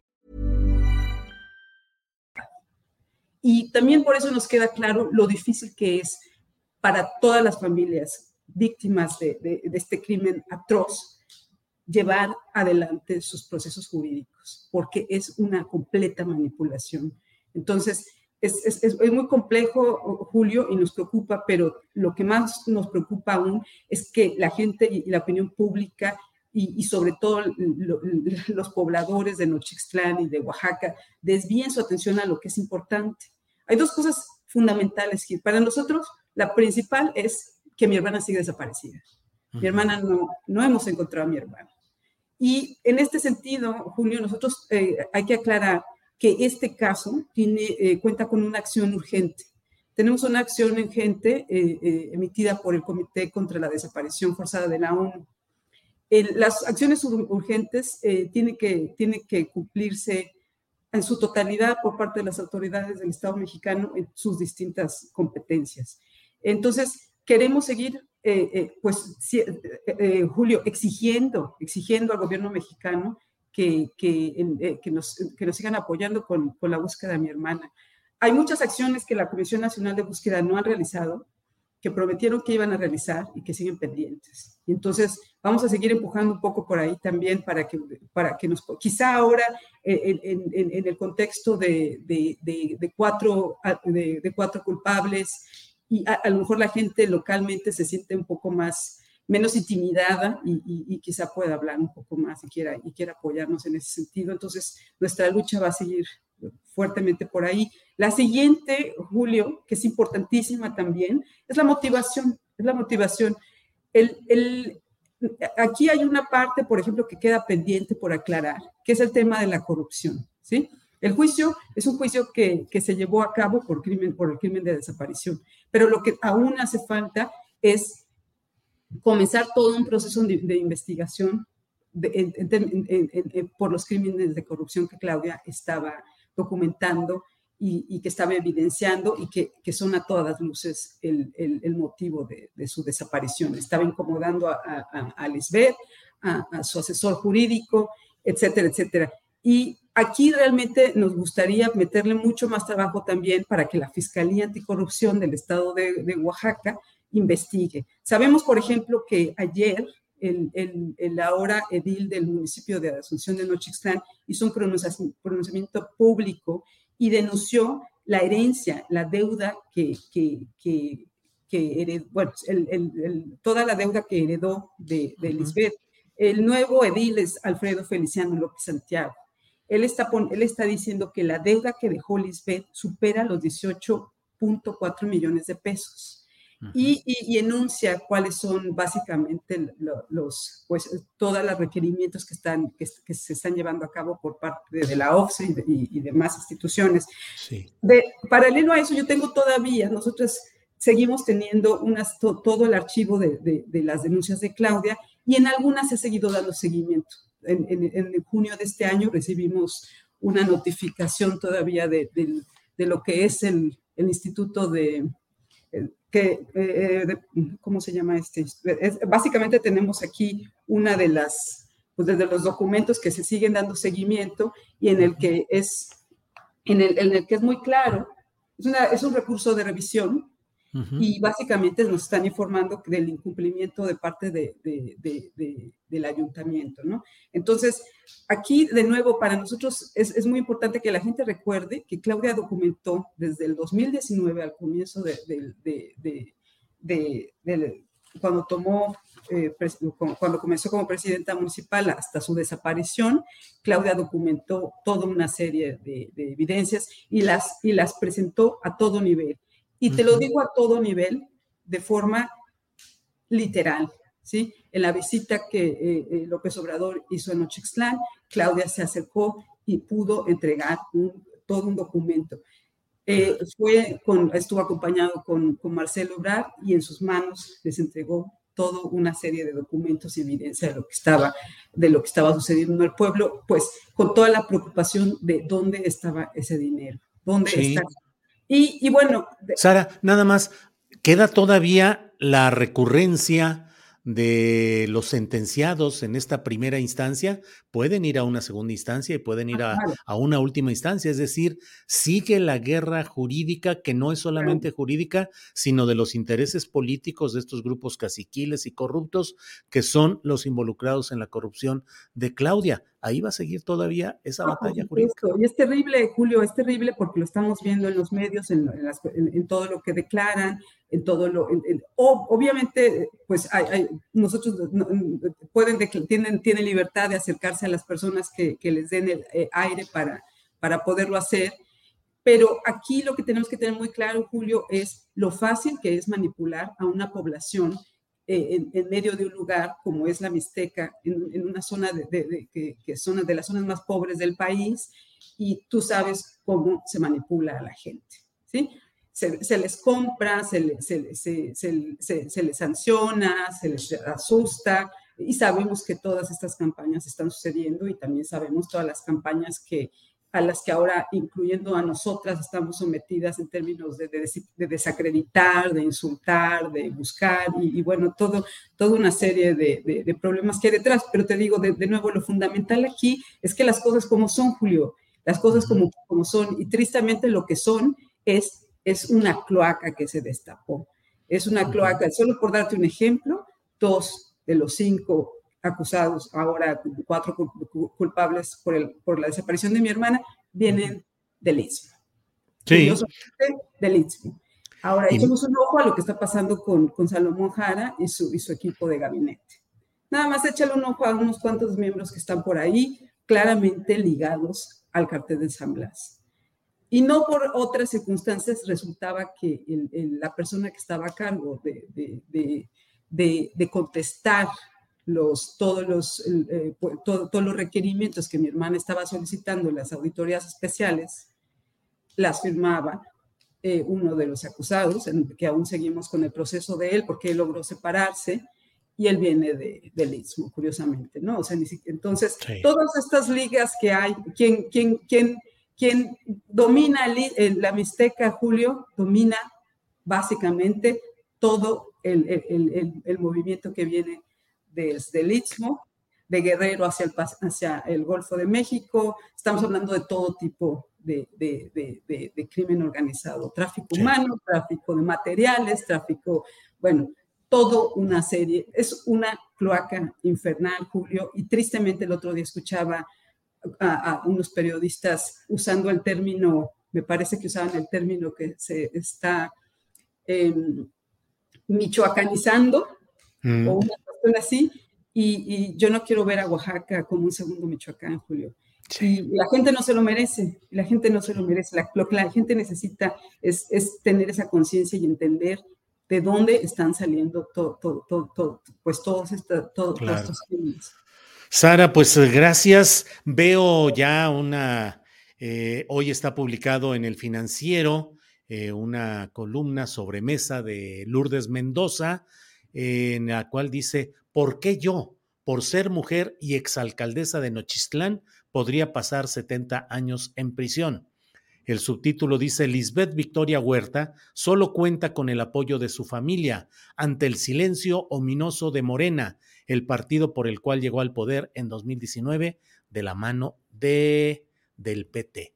Y es una columna en la cual es una entrevista que le da a Lourdes Mendoza y en la cual hace la defensa de, de su caso esta presidenta municipal. Así van, Sara. Así, así es, Julio, pero cada una, lo, lo, leímos brevemente, a mí me parece muy triste que, que, que, que esta persona, no, no desconozco su, su, eh, pues su historial en términos periodísticos, pero me parece pues como muy grave que de pronto pues, se ponga a publicar eh, cuestiones que son completamente fuera de la realidad cuando tenemos evidencia de muchas otras, de, de, muchas otras cosas. Me preocupa también muchísimo que, que esté Lisbeth utilizando la bandera feminista sobre todo porque es un insulto para todas las organizaciones en Oaxaca. Trabajamos conjuntamente con ellas en su lucha, buscando a sus hijas, buscando a sus madres, buscando, bueno, simplemente peleando por derechos básicos y que esta mujer de pronto quiera ponerse la bandera ¿no? de, de, mártir.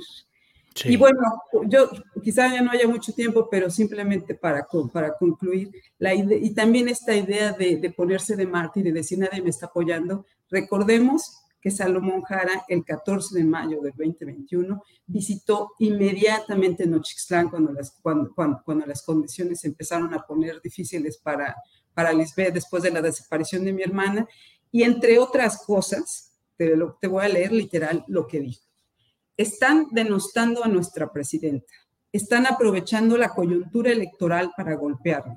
Es una injusticia su detención. Es una mujer trabajadora, luchadora social, su único delito es la honestidad y eso le duele a los priistas. Y así como esa tengo varias de, Salomón insultantes que, que, que, nos parecen indignantes como, como, víctimas, como por ejemplo en esa misma ocasión le dijo a la población que mi hermana seguramente estaba de vacaciones en Europa. Una falta de respeto completamente, te digo, y que de pronto Lisbeth quiera utilizar la, la, la, bandera de víctima feminista, me, me parece nuevamente un insulto a todas esas mujeres que siguen batallando por buscar la verdad y la justicia también. Claro. Sara, pues como siempre, atentos a lo que sucede en este caso y pues eh, esperemos que la justicia avance, que aparezca Claudia, que haya justicia y verdad en este caso, como en tantos que suceden en nuestro país. Eh, Sara, te agradezco la oportunidad de platicar y seguiremos en contacto. Muchas gracias, Julio. Y el 15 de diciembre es la fecha para la lectura de la sentencia que tenemos ahora. El 15 de diciembre. Bueno. Los mantendremos informados. Estaremos atentos. Gracias, Sara. Hasta pronto.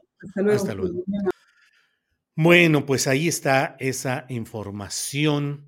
Eh, eh, eh, eh, que quién es Lisbeth, nos preguntan en el chat, según veo. Lisbeth es la que era presidenta municipal, ahí llegó a nombre de Morena, llegó a nombre de Morena y del PT, Lisbeth Victoria Huerta, que ya está sentenciada en primera instancia junto con tres personas más por la desaparición de la activista Uruchurtu. Ella es Lisbeth Victoria Huerta, que fue presidenta municipal de Nochistlán, Oaxaca, y que está siendo condenada por desaparición forzada y por otros delitos, aunque, bueno, pues hoy lo que vemos son esta, este tipo de reportajes, columnas o comentarios o entrevistas en las cuales pues hay una visión que pretende ser una visión lavada de la imagen de estos grupos caciquiles de Oaxaca. Bueno, son las dos de la tarde con 19 minutos. 2 de la tarde con 19 minutos. Eh, ya vio usted que de eso escribo en la columna astillero que puede usted leer en la jornada de lunes a viernes y en este lunes he escrito acerca de la operación Apapacho en Morena porque de repente resulta que se ha aparecido ahí eh, Mario Delgado, para, pues, para apapachar a su ex jefe, su, quien lo creó políticamente, que es Marcelo Ebrard, y Marcelo Ebrard en un acto público eh, le ha pedido a, al propio Mario Delgado ciertas condiciones para que haya piso parejo, entre otras que los, eh, los aspirantes oficiales, que son tres, renuncien a su cargo oportunamente para que no influyan en la realización de las encuestas. Pero Claudia Sheinbaum hoy ha contestado, ha dicho que no es necesario renunciar a su cargo antes de que Morena realice la encuesta interna. Dice eh, que a ella la eligieron. Resulta, dice, no lo creo necesario. Yo, a diferencia de mis compañeros, soy electa y tengo una responsabilidad que cumplir en el estatuto de Morena no dice nada. O sea, Claudia dice, a mí me eligieron, no lo dice así abiertamente, pero ese es el sentido. A Dan Augusto y a Marcelo Ebrard los designaron. En el caso los designó el presidente de la República, que es quien los puede nombrar y remover libremente. Bueno, hoy hemos eh, eh, comentado acerca de cómo sigue la contienda en términos de la reforma electoral con el plan achicado del plan eh, llamado Plan B, que como dijo en alguna ocasión por aquí Arturo Cano, quedó convertido en el plan Che, por el plan de la chiquillada, que parecieran ser los destinatarios de ese blindaje para pretender que no pierdan su registro, que tengan registro eterno, que tengan mil privilegios, lo cual va contra la idea de lo que se supone debe haber en esta reforma electoral, por pequeña que sea. Bueno, déjeme decirle que las comisiones legislativas en el Senado están analizando estas propuestas luego de que el secretario de gobernación estuvo hoy ahí en eh, el Senado para platicar con Ricardo Monreal y otros directivos senatoriales y bueno, tratar de llegar a un acuerdo de cuáles son los puntos que se van a objetar y cuáles son los que van a tramitar.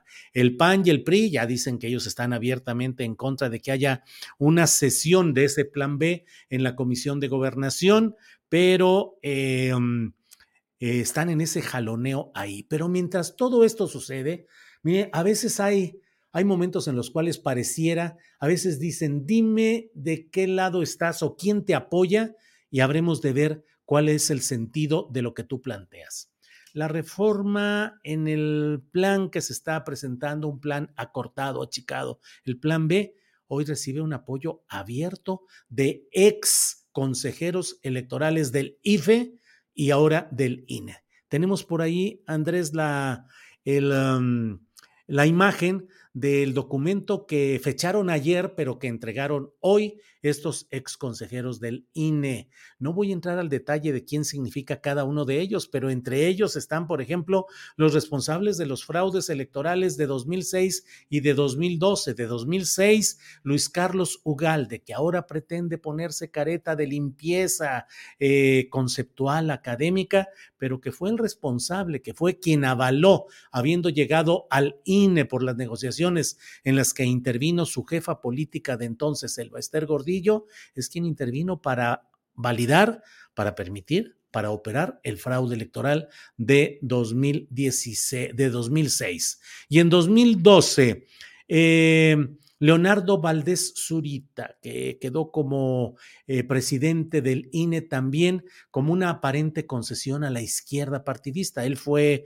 representante del Partido Mexicano de los Trabajadores ante el Instituto Federal Electoral, tenía una relación personal en la cual no voy a entrar con el mando del PMT de aquel tiempo y en esa instancia fue representante y tuvo, eh, digamos, un momento eh, de relevancia en estos terrenos y luego lo hicieron presidente del IFE. Eh, él fue eh, pues quien permitió toda la serie de truculencias financieras, monetarias, económicas que permitieron la llegada de Enrique Peña Nieto a los pinos. Así es que me parece a mí absolutamente exhibe casi es una confesión de los intereses que mueven a estos personajes. Otro de ellos es ni más ni menos que Virgilio Andrade. Usted lo recordará, fue aquel personaje a quien Enrique Peña Nieto nombró como titular de la Secretaría de la Función Pública para que limpiara el expediente de la Casa Blanca y saliera a decir, no hay ninguna responsabilidad de la señora Angélica Rivera conocida como la gaviota. No hay ningún problema con la Casa Blanca, pues claro, lo había puesto Enrique Peña Nieto. Si estos son los personajes que hoy dicen, eh, estamos contra el riesgo de que muera la democracia en México porque haya cambios al INE, uno dice, ah, caray, si estos son los defensores, cuidado. El texto del que le estoy hablando dice lo siguiente y es enviado tanto a Ricardo Monreal Ávila como presidente de la Junta de Coordinación Pública, como a Alejandro Armenta, que es el presidente de la directiva del Senado. Dice, tras revisar las cinco reformas en materia electoral aprobadas por la Cámara de Diputados la madrugada del día 7 del presente mes, quienes suscribimos externamos nuestra preocupación de que, de aprobarse por el Senado en sus términos, no habrá garantías para la celebración de elecciones libres y confiables. Yo abro mi paréntesis personal. ¿De veras ha habido elecciones libres y confiables que han garantizado pues varios de los personajes que veo aquí firmando y que, para ejemplo, simplemente menciono a Leonardo Valdés Zurita, a Luis Carlos Ugalde y a Virgilio Andrade? Cierro mi paréntesis personal y sigo leyendo. Dice, el rediseño que sufrirían las autoridades electorales es de gran calado y amerita una reflexión pausada en torno a sus implicaciones. Advertimos muchos más riesgos y retrocesos que beneficios. Por ello, hacemos un respetuoso llamado para que activen foros y mecanismos de consulta y deliberación para desahogar de la mejor manera tan trascendentes iniciativas. Ofrecemos nuestra disposición a participar en dicho ejercicio. Atentamente, exconsejeras y exconsejeros del Consejo General del IFE y del INE. Son 21 firmas, las leo rápidamente.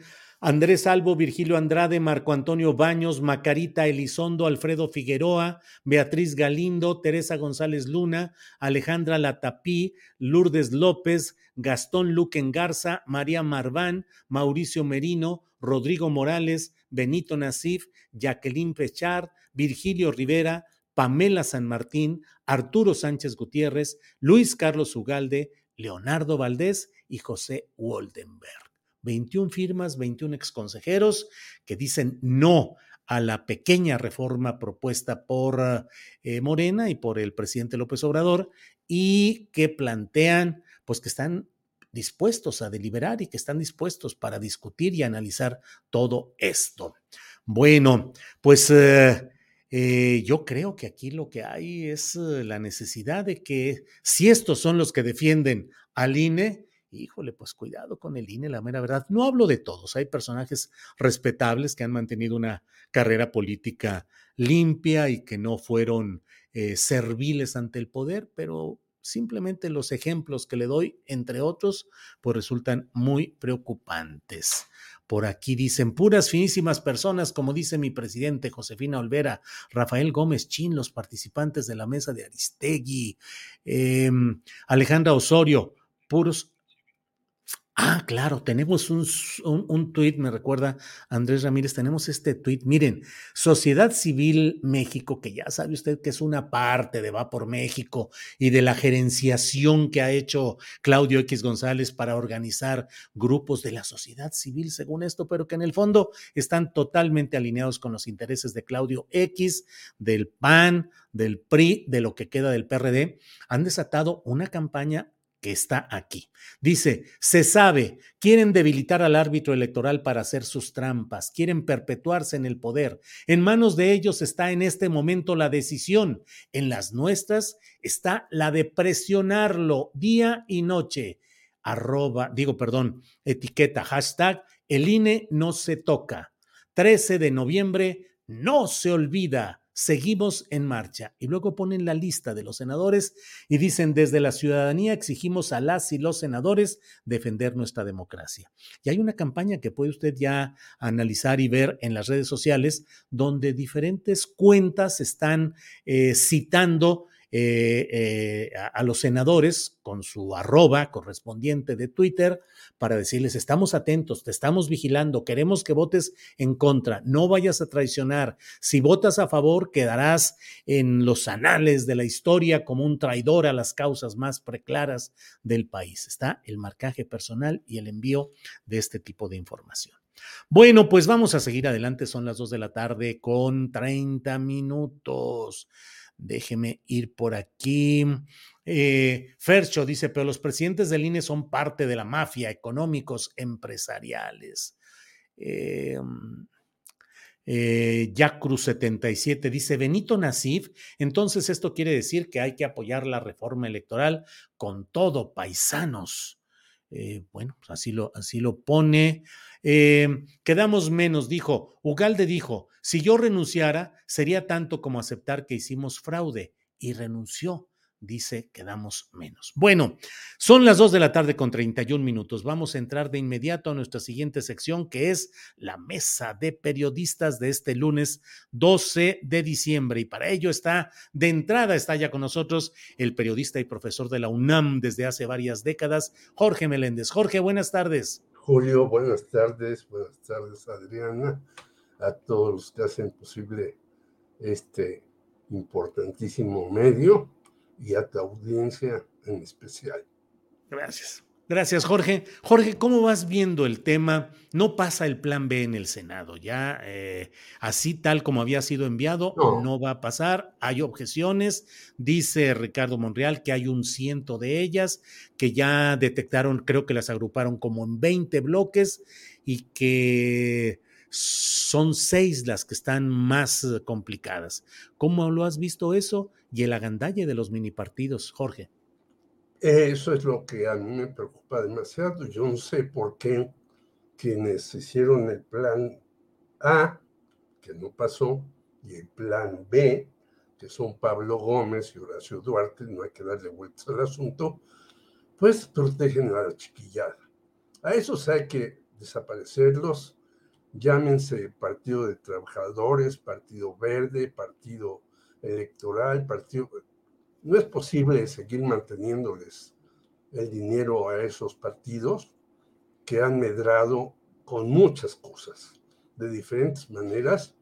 Y eso sí yo lo veo terrible.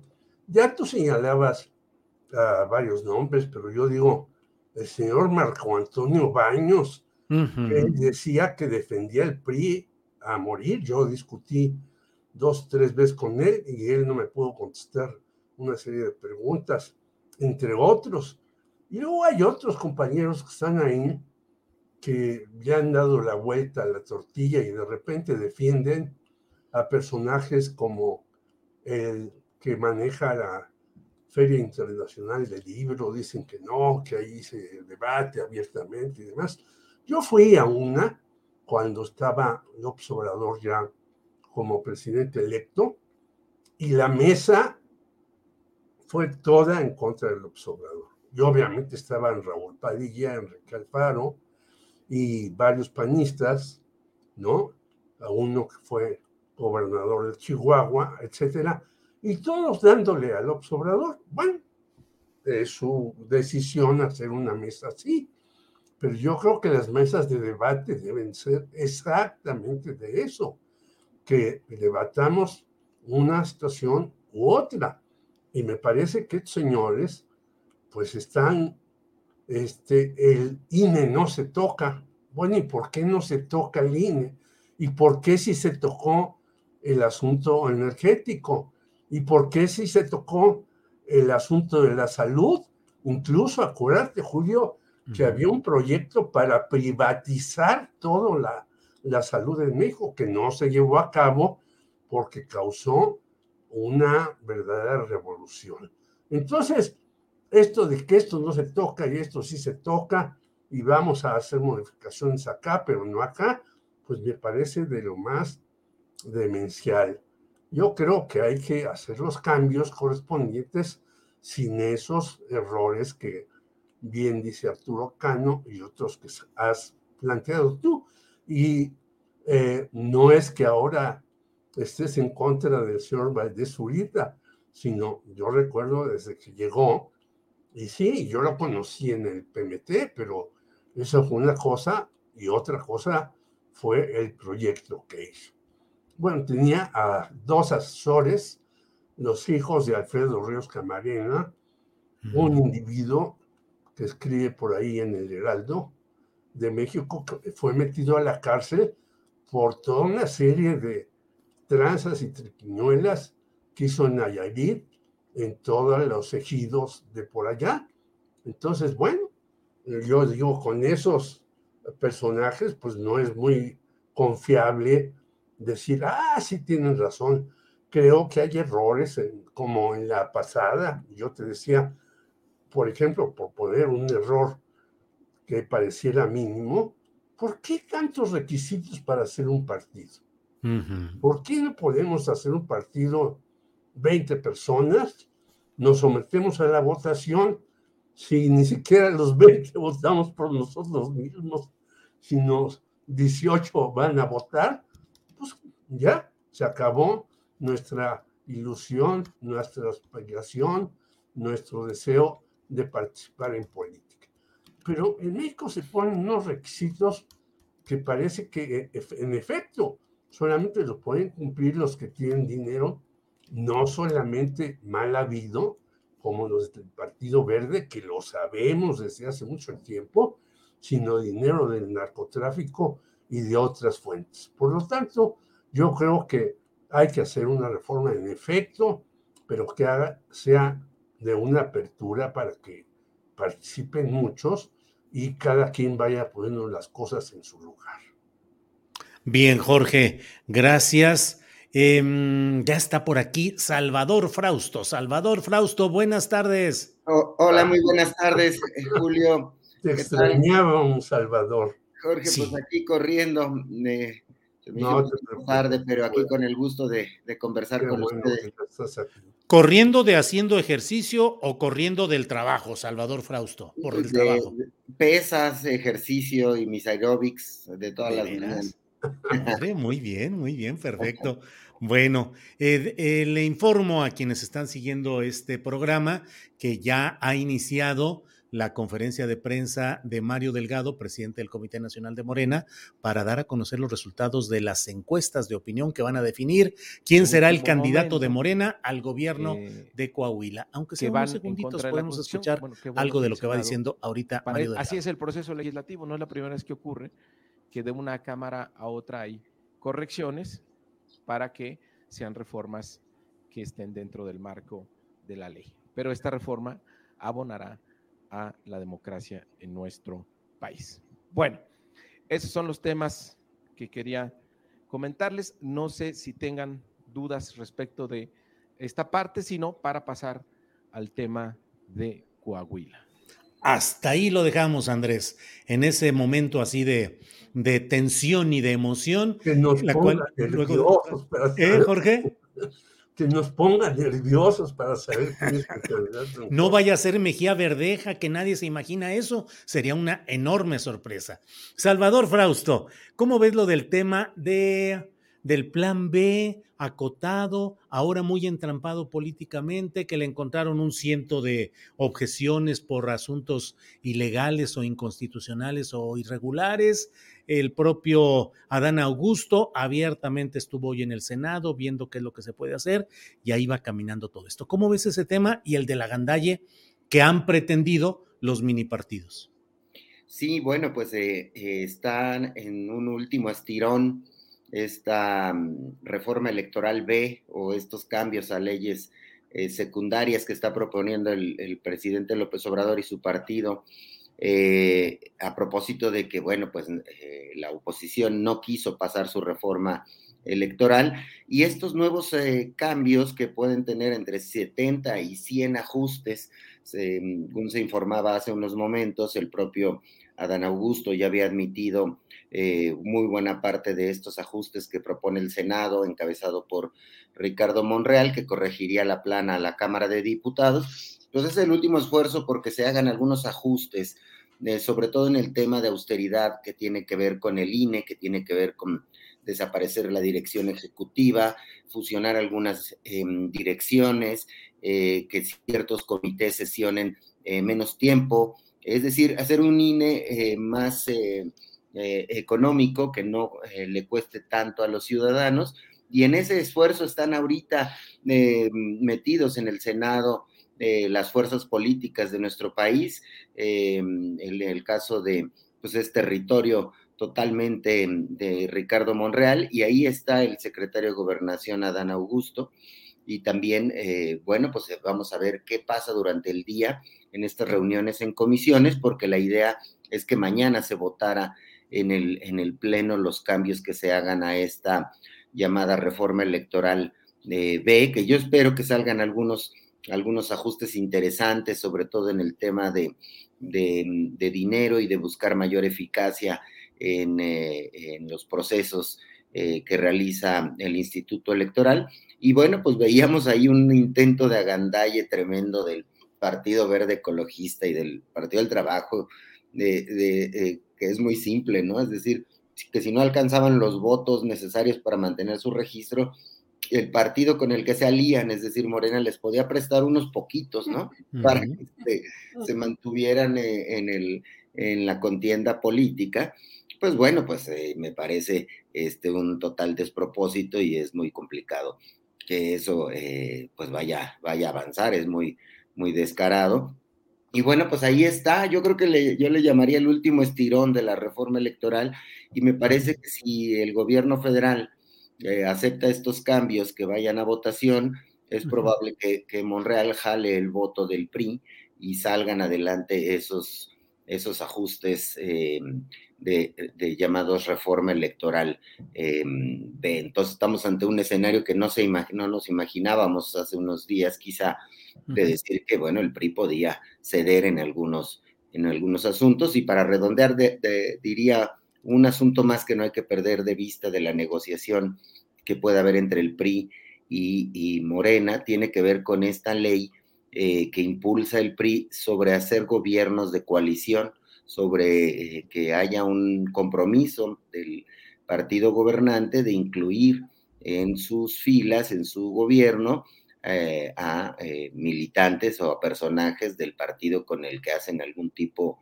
de acuerdo. Por ahí puede ser la puerta de entrada a, una, a un tipo de alianza más fuerte entre Morena y el PRI y eso pues daría un escenario distinto en las cámaras legislativas y habría que poner atención qué pasaría en las elecciones del Estado de México y de Coahuila. Bien, Salvador, gracias. Bueno, pues todo está listo ya. Ah, es Armando Guadiana Tijerina, el hombre que las encuestas de Morena ah, designan como coordinador de la defensa de la cuarta transformación en Coahuila, que usted sabe es el paso previo para ser designado candidato al eh, gobierno de Coahuila.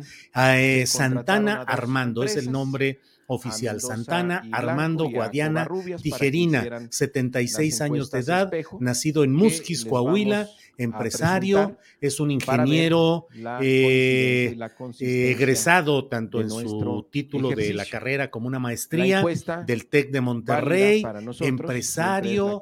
Eh, empresario sobre todo del carbón, el hombre que tenía el, mayor conocimiento, eh, popularidad en Coahuila y desbanca a quien parecía ser el favorito, que era Ricardo Mejía Verdeja, favorito, digamos, desde la pues, Ciudad de México. Ahí está eh, la escena en la cual... a ver, escuchemos qué es lo que está diciendo Andrés un poquito, por favor. presentación, porque ella luego explica mucho, mucho, es que es diputada federal, de eh, los resultados de estas encuestas. Empezamos por la encuesta de Morena. Adelante, diputada.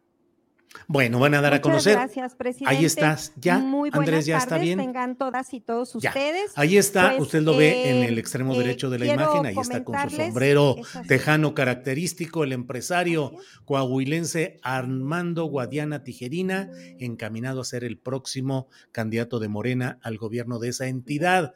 Ve, no se ve en este momento, pero por ahí está el expanista Luis Fernando Salazar, que es quien de diciembre. Eh, buscó también ser candidato eh, y no está Ricardo Mejía Verdeja, el subsecretario de Seguridad y eh, Protección Hacemos algunas preguntas, como ya lo eh, Vamos a dejar a un lado las imágenes, Andrés, y vamos con Jorge Meléndez. Jorge, ¿cómo lo ves? ¿Qué significa esto? Popularidad de Guadiana, que además reivindicó su relación política con Ricardo Monreal lo postula Morena para ganar o en un descuido para negociar con el PRI, Moreira, Valdés, Rubén en la Cámara de Senadores, algunas cosas. ¿Qué te sugiere todo esto de bote pronto, Jorge? Pues de bote pronto me parece que es una sorpresa. Sí. Porque el señor Guadiana ya se había ido a, a Qatar a ver el fútbol, diciendo, pues yo ya no soy, me voy a gritar goles o a lo que le diera la gana. Porque allá no se podía beber mucho, ni hacer determinadas cosas que están prohibidas por el Islam y demás, pero se fue a ver los partidos de fútbol. ¿Qué demostraba eso? Cuando menos para mí, eh, pues que ella se descartaba. Pero la política tiene mil puertas de entrada y de salida, y ahora es el Guadiana, que además eh, contradice la idea del cambio climático, porque es un empresario carbonífero, ¿no? Y entonces, ¿qué va a decir México ante Estados Unidos? Claro, ellos tienen, por ejemplo, a los hermanos Koch, que son eh, los que le meten mucho dinero al Partido Republicano en Estados Unidos. y los hermanos Koch son los carboníferos de Estados Unidos y hay una polución tremenda por esos cuates. Bueno, aquí por Guadiana. Pues lo que me dice es que, primero, es una sorpresa. Segundo, que pues le ha metido mucho dinero a muchas cosas el señor Guadiana que no, no le falta.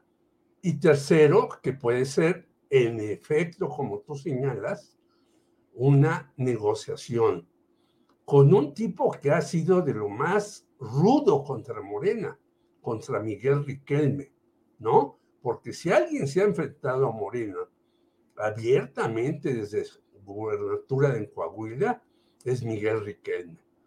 Quizás porque tiene cierto apoyo de arriba y le dicen, pues tú lánzate, no te preocupes.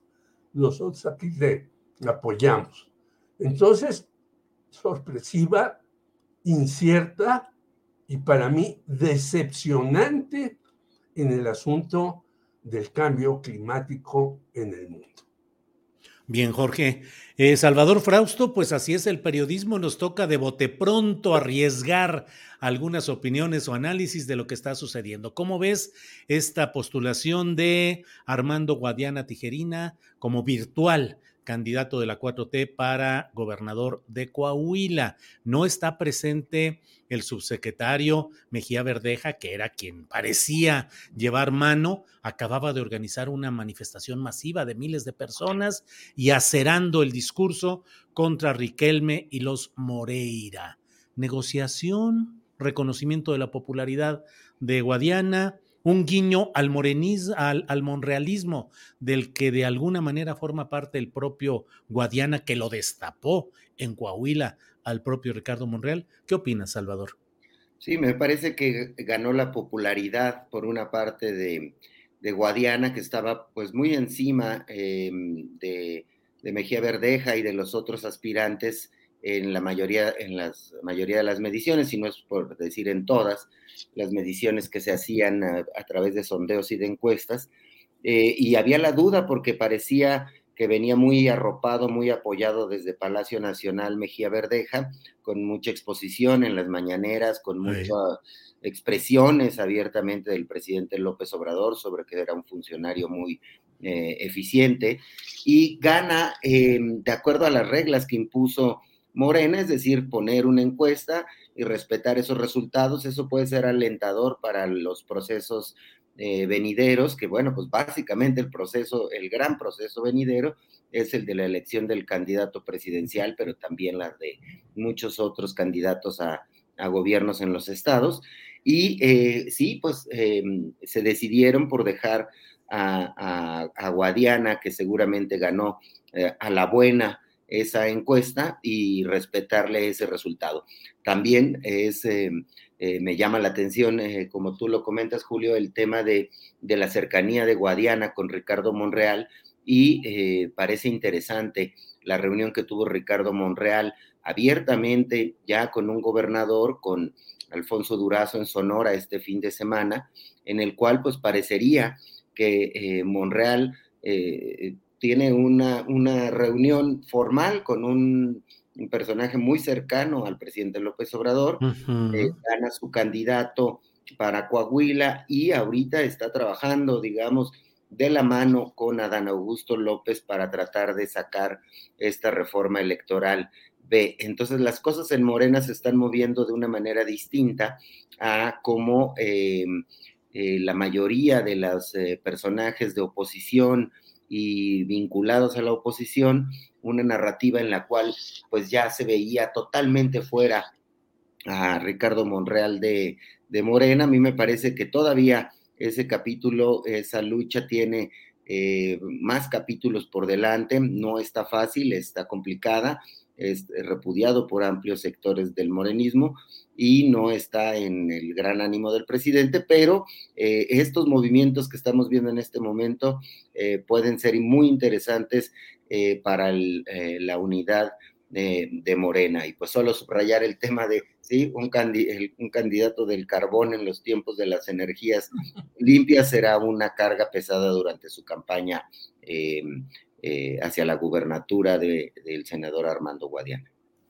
Sí, Salvador, y además presidente de la Comisión de Energía como senador, promoviendo el uso del carbón, que es justamente el que él vende y que además tuvo contratos muy importantes con la Comisión Federal de Electricidad y con otras empresas estatales. Es decir, no deja uno de pensar, y lo hemos dicho en su momento, pues de que resulta cuando menos con un atisbo o indicio de conflicto de interés, pues el estar presidiendo la Comisión de Energía, vender carbón eh, y vendérselo al mismo gobierno con el cual tú estás uh, identificado y trabajando. Pero bueno, pues así están las cosas y habrá de verse cuál es el resultado, porque él ya ha perdido electoralmente frente a Manolo Jiménez, que es el candidato virtual del PRI secretario de Desarrollo Social, la carta de Miguel Ángel Riquelme, en torno al cual van a cerrar filas el PRI y sus aliados. Pero en términos electorales, Armando Guadiana ya ha sido derrotado por Manolo Jiménez, el priista. Así es, y, sabes que Julio, Estaba, yo creo que a bote pronto el mensaje de estos momentos es que sí hay espacio para, para Monreal y el monrealismo en Morena, ¿eh? ¿eh? Me parece que ese es uno de los mensajes fuertes de estos momentos. Sí, Jorge Meléndez, ¿cómo ves esto que plantea Salvador? Porque ciertamente ayer se produjo, yo escribí la, mi columna en la jornada y le puse Operación Apapacho en Morena, porque no solo apapacharon en, en Monterrey a, a, Marcelo Ebrard, sino en Hermosillo, Durazo, que es más cercano al ánimo y al pensamiento del presidente López Obrador bueno, que el propio. lo nombró. ¿Perdón? De litio entre otras cosas. Nombró encargado del litio, yo no sé por qué, si es que no saben nada de eso. Así es. Así es. Y ahí hubo un apapacho para eh, Monreal, que por primera vez pudo hacer un acto público eh, con un aval de ahora eh, Durazo, que es el presidente del Consejo Nacional de Morena. ¿Cómo ves, Jorge, en los, en los caracoleos que da la política, en esos laberintos? ¿Podría resultar que Monreal mantuviera vida como gato de siete vidas y se reinsertara en la política morenista? Yo creo que sí, después de lo que dijiste tú y dijo Salvador, yo creo que este es un mensaje más interno que externo. Externo, yo ya lo dije, pues es impresentable este señor, ¿no? Se va a Qatar, sigue vendiendo productos, sigue haciendo cosas, este, no es muy presentable. Las dos cosas que tú dijiste y que Salvador también comentó, esto de que perdió ante Manolo Jiménez, que ya es el candidato de Riquelme, y yo decía, Riquelme fue un tipo durísimo contra López Obrador de principio a fin, él no se dio en cosas. Segundo lugar, bueno, pues a lo mejor dicen, mandemos a Guadiana, si pierde, pues no tiene problema, porque ya tiene resuelto su vida, además tiene 76 años, no es un pollito para estar esperando terminar el sexenio si ganara. Eh, por lo tanto, yo creo que tiene varios mensajes subliminales que así es la política, no hay que darle vueltas. La política no es solamente de enfrentamientos directos, que esos tienen razón y sentido, ni tampoco de apapás y demás, sino qué conviene en este momento. Y en este momento, pues conviene esto y esto y esto y esto. Bueno, pues hay que hacerlo, ¿no? Yo eh, hace poco escribí porque decían, pero ¿por qué hacen eso? Dije, bueno, el señor Benito Juárez iba a misa cada ocho días y regresaba a Palacio Nacional. E hizo la ley juarista no porque estuviera en contra de la iglesia, sino para quitarle los privilegios económicos al clero. Entonces, en política, a veces se hacen las cosas más difíciles y absurdas, y cuando no se hacen, pues hay problemas muy serios. Yo creo que en el fondo hay que rascarle, como ustedes dos lo han hecho más, a por qué llega esta señora Guadiana, que nadie lo, yo cuando menos no lo esperaba. Salvador dice que hay una serie de encuestas donde está arriba. Bueno, pues las voy a buscar para leerlas y para tener una mayor precisión en lo que yo escriba sobre este caso. Bien, gracias. Eh, pues cómo se va moviendo, Salvador Frausto, cómo se van moviendo las cosas. Eh, ¿Qué dicen los muertos que vos matáis gozan de cabal salud? Todavía hace unas horas, todavía ayer podríamos decir, pues parecería impensable que Ricardo Monreal pudiese tener, digamos, un regreso o una reinserción a los planos de la política eh, de Morena. Ahora también, pues la pregunta que uno puede hacerse es si realmente esa, esa intención de permitir que un monrealista sea candidato al gobierno de Coahuila, sea para que gane o sea para que pierda. Puede haber, hay espacio para negociaciones en las cuales el poderío de los Moreira, que acaban de perder elecciones de las dirigencias magisteriales de Coahuila, donde ellos tenían todo el control a través de Carlos Moreira, hermano de Humberto y de Rubén. ¿Qué tanto seguimos en esas negociaciones, Salvador?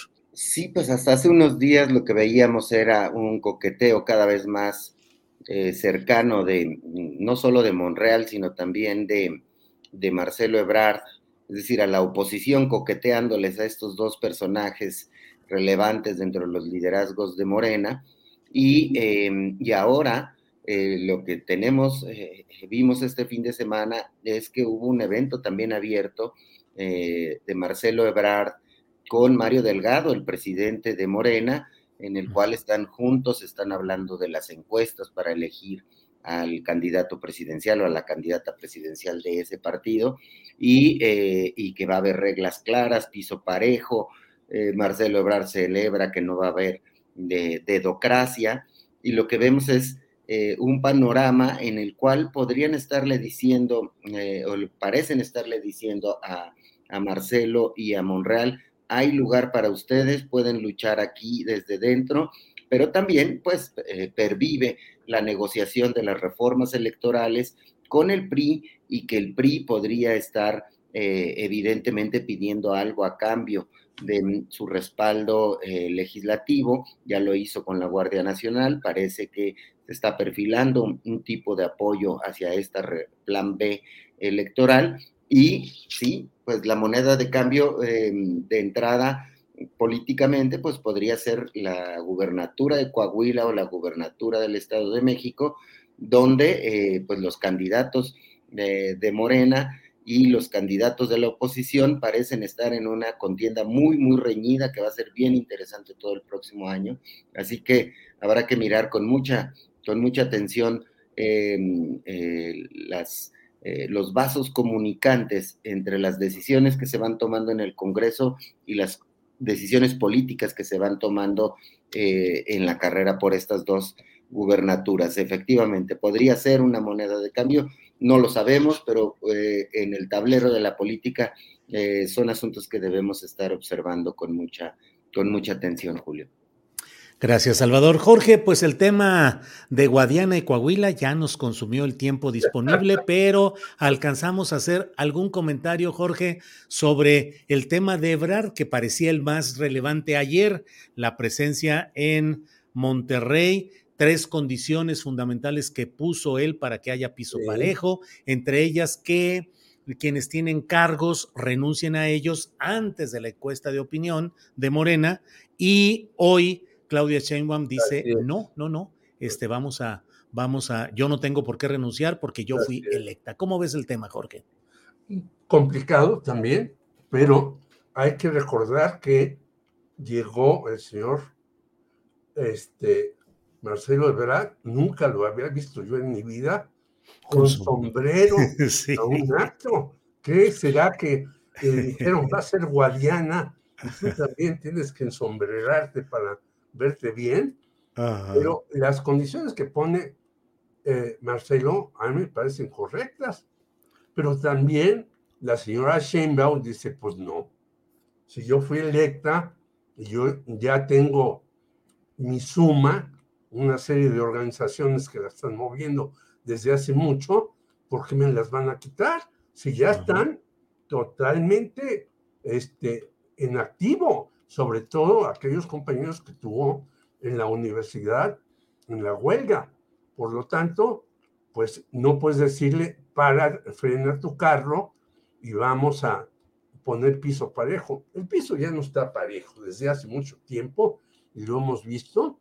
Tienen razón Marcelo porque él no tiene tantas cosas, pero yo creo que va a seguir una discusión muy seria entre estas cuestiones en Morena, porque las cosas no están sencillas y obviamente la que era gran ventaja, yo lo he dicho, tú lo has dicho y varios lo han dicho, es la señora Claudia Sheinbaum.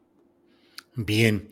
Eh, Salvador Frausto, para cerrar esta mesa de lunes 12 de diciembre, tu opinión sobre lo que dijo Ebrar Adelgado allá en Monterrey, la respuesta de Claudia Sheinbaum. Eh, ¿Qué pasará si no le cumplen las condiciones que ha puesto o las propuestas que hace el propio Marcelo Ebrard? Salvador.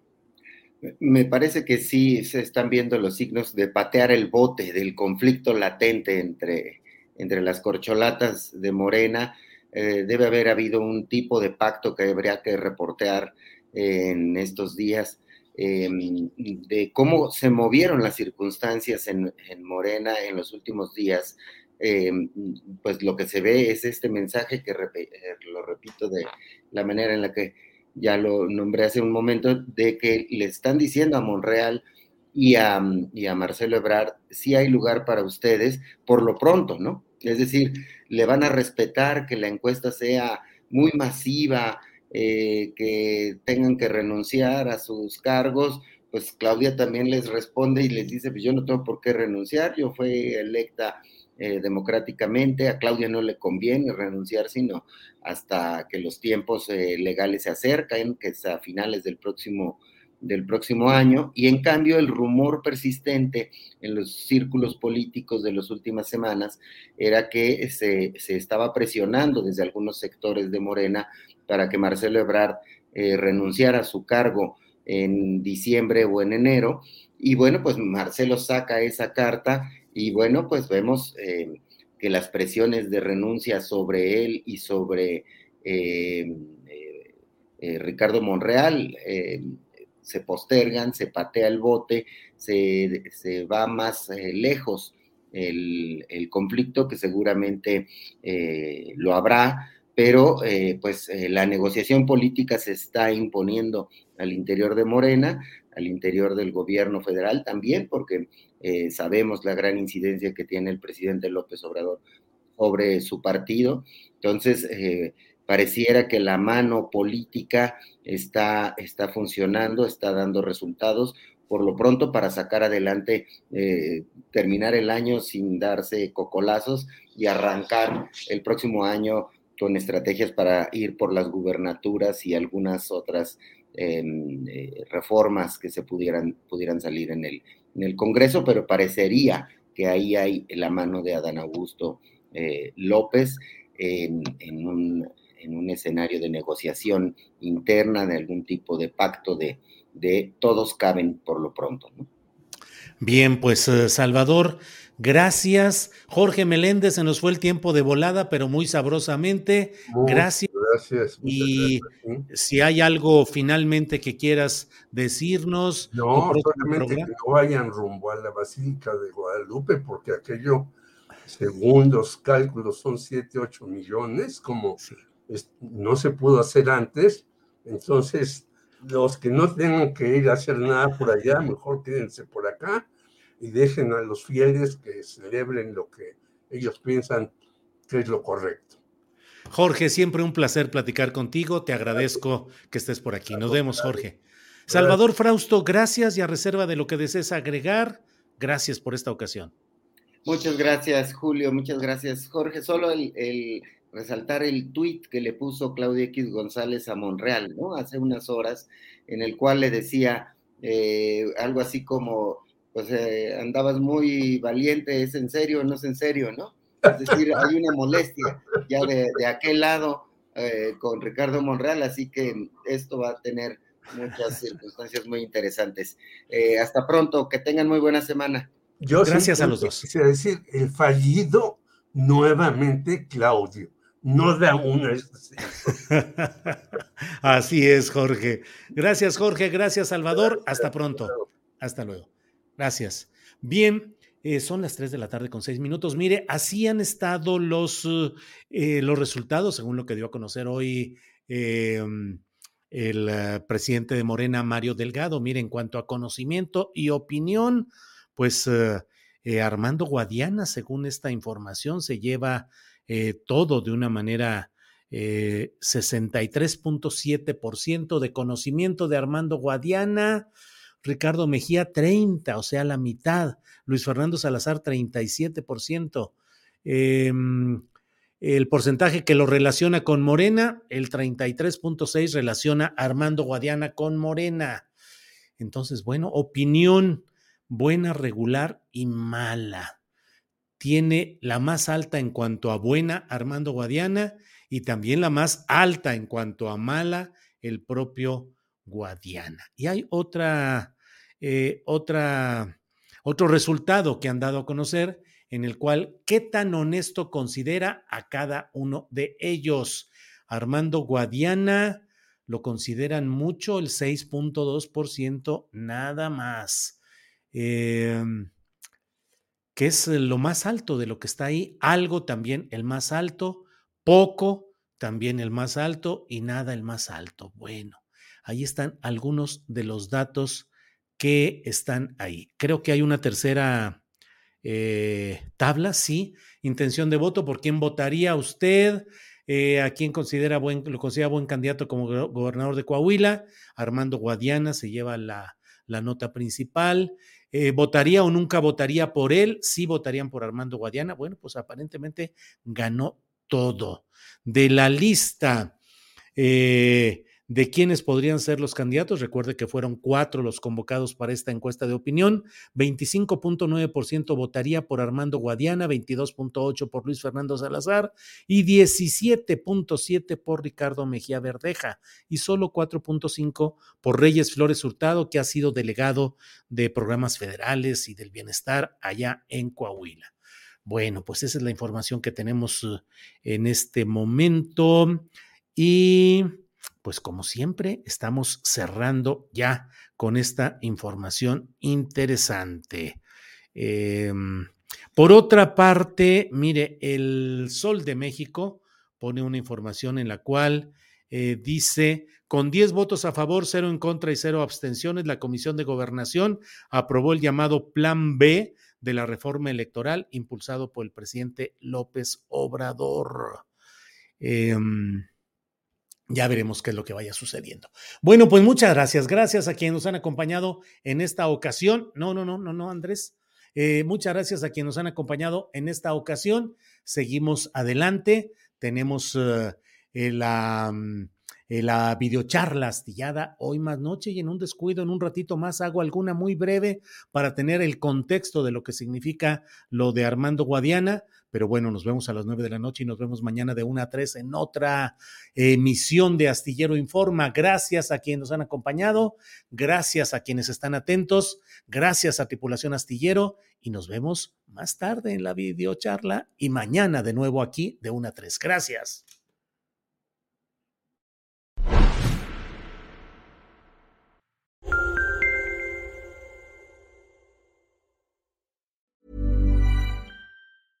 Ever catch yourself eating the same flavorless dinner three days in a row?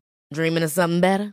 Well, HelloFresh is your guilt-free dream come true, baby. It's me, Kiki Palmer. Let's wake up those taste buds with hot, juicy pecan-crusted chicken or garlic butter shrimp scampi. Mm. Hello Fresh. Stop dreaming of all the delicious possibilities and dig in at HelloFresh.com. Let's get this dinner party started.